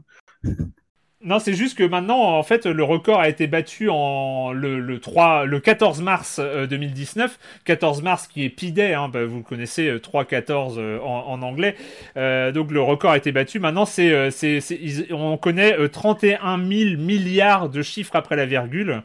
c'est une informaticienne de Google qui a, qui a battu le record. Et en fait, il y, a un truc assez marrant dans Pi, par exemple. On, suspecte Pi, sans trop savoir le pouvoir le prouver, que ce serait ce qu'on appelle un nombre univers. Alors qu'est-ce qu'un nombre univers? C'est assez marrant, c'est que euh, ça dit que n'importe quelle suite de chiffres se retrouve quelque part dans les décimales de pi. Pas compris, tu peux ah, répéter Est-ce que vous, est-ce que vous, est-ce que vous euh, rendez compte des, des, conséquences de ça? On se, on, se rend pas forcément compte. Euh, c'est que par exemple, si vous prenez la, la date de, de, la rédaction euh, de, de quoi De la Déclaration universelle des droits de l'homme. Par exemple, c'est le 10 décembre 1948. Et ben le 10 12 1948, et ben il se retrouve cette suite de chiffres là se retrouve à la position 52 539 337e décimale et vous tu trouvez cette à me faire peur, Erwan. Tu t'embarques sur une sur une pente qui est dangereuse. Mais ce qui est marrant, c'est que si tu convertis le, texte de la Déclaration universelle des droits de l'homme en ASCII, si tu le si tu le convertis en, suite de chiffres le texte même, et eh ben peut-être que tu le retrouves si tu vas encore plus loin à, des dizaines de milliards de milliards de milliards de, de, de tu le retrouves le texte en intégralité. Et peut-être que même si tu convertis ce podcast une fois qu'il sera terminé en, en, en numérique, bah peut-être que l'intégralité de cet épisode de Silence en Joue se retrouve quelque part dans Pi, mais euh, peut-être suffisamment prochainement, loin. prochainement, un documentaire d'Erwan Cario. Ce qu'on vous, ce qu'on ne vous dit pas, les chiffres vous répondent. Mais euh... si t'aimes bien les délires euh, mathématiques euh, et, l'étude des chiffres, etc., il y avait un livre que j'avais que j'avais lu il y a quelques années que je peux te conseiller, qui s'appelle The Improbability Principle, donc le principe d'improbabilité. Pourquoi coïncidence, miracle et événements rares arrivent chaque jour Et c'est un statisticien qui s'appelle David J. Hand qui s'est amusé en fait mmh. à déconstruire, mais de manière purement statistique et vraiment mathématique, ce qu'on qualifie nous comme des miracles et des événements rares. Par exemple, bah, il cite euh, euh, des exemples comme quelqu'un qui se fait taper deux fois par la foudre, ou alors il cite un, en fait son, son exemple vraiment de préambule euh, au bouquin, c'est un gars qui s'est fait dédicacer. Alors en gros, il a, il a acheté un livre qui s'est fait dédicacer par l'auteur du livre en question, donc qui est, qui est, donc une édition unique, livre qu'il a perdu. donc il n'arrive pas à remettre la main dessus. Et quelques années plus tard, il prend le train et il trouve sur sa place à côté de lui le même bouquin qu'il ouvre et il retrouve la note qui avait été établie, enfin qui avait été inscrite par, par l'auteur qui l'avait dédicacé. Et donc quelques années plus tard, dans un train, il retrouve son propre bouquin qu'il avait perdu et qui était un exemplaire unique. Et du coup, il s'amuse à déconstruire tous ces trucs-là de manière mathématique et euh, tout en vulgarisant mmh. également. Et c'est super intéressant. Euh, je ne sais pas s'il est dispo en français. Moi, je l'avais lu en, en, anglais parce que je crois qu'il n'était pas dispo en français à l'époque. Mais à mon avis, il doit l'être aujourd'hui. Cool, j'adore, j'adore ce genre de, choses. Mais après, en fait, euh, pour, pour, pour, dire la vérité, je crois que ça fait deux ans que j'essaye de, de, de, me lancer dans une enquête sur les probabilités pour Libération. Mais le sujet est un poil trop. Euh, j'essaye de trouver des, des, des, trucs, euh, une pelote de laine à tirer pour en faire un article. Mais les probabilités, c'est hardcore quand même. Mais, mais voilà, je, je réussirai un jour. Merci beaucoup à tous les trois euh, d'être euh, d'être passés euh, dans Silence on joue pour faire ce débriefing. C'était cool de faire cette dernière mm. séance en visio pour conclure de belle manière ces, ces, ces semaines d'enquête. Euh, alors juste bah, pour les pour les auditeurs de, de Séance on joue, je précise quand même que la semaine prochaine, oui c'est aussi une des conséquences de l'enquête, c'est vacances, donc euh, il n'y aura pas de Séance on joue la semaine prochaine. Mais en tout cas nous on se retrouve dans deux semaines pour parler de jeux vidéo sur libération.fr et sur les internets. Ciao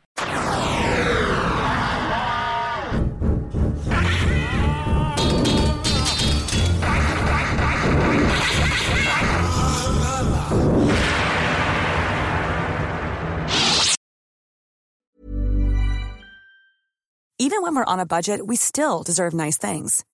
Quince is a place to scoop up stunning high-end goods for 50 to 80% less than similar brands. They have buttery soft cashmere sweaters starting at $50, luxurious Italian leather bags, and so much more. Plus, Quince only works with factories that use safe, ethical, and responsible manufacturing. Get the high-end goods you'll love without the high price tag with Quince. Go to quince.com/style for free shipping and 365-day returns.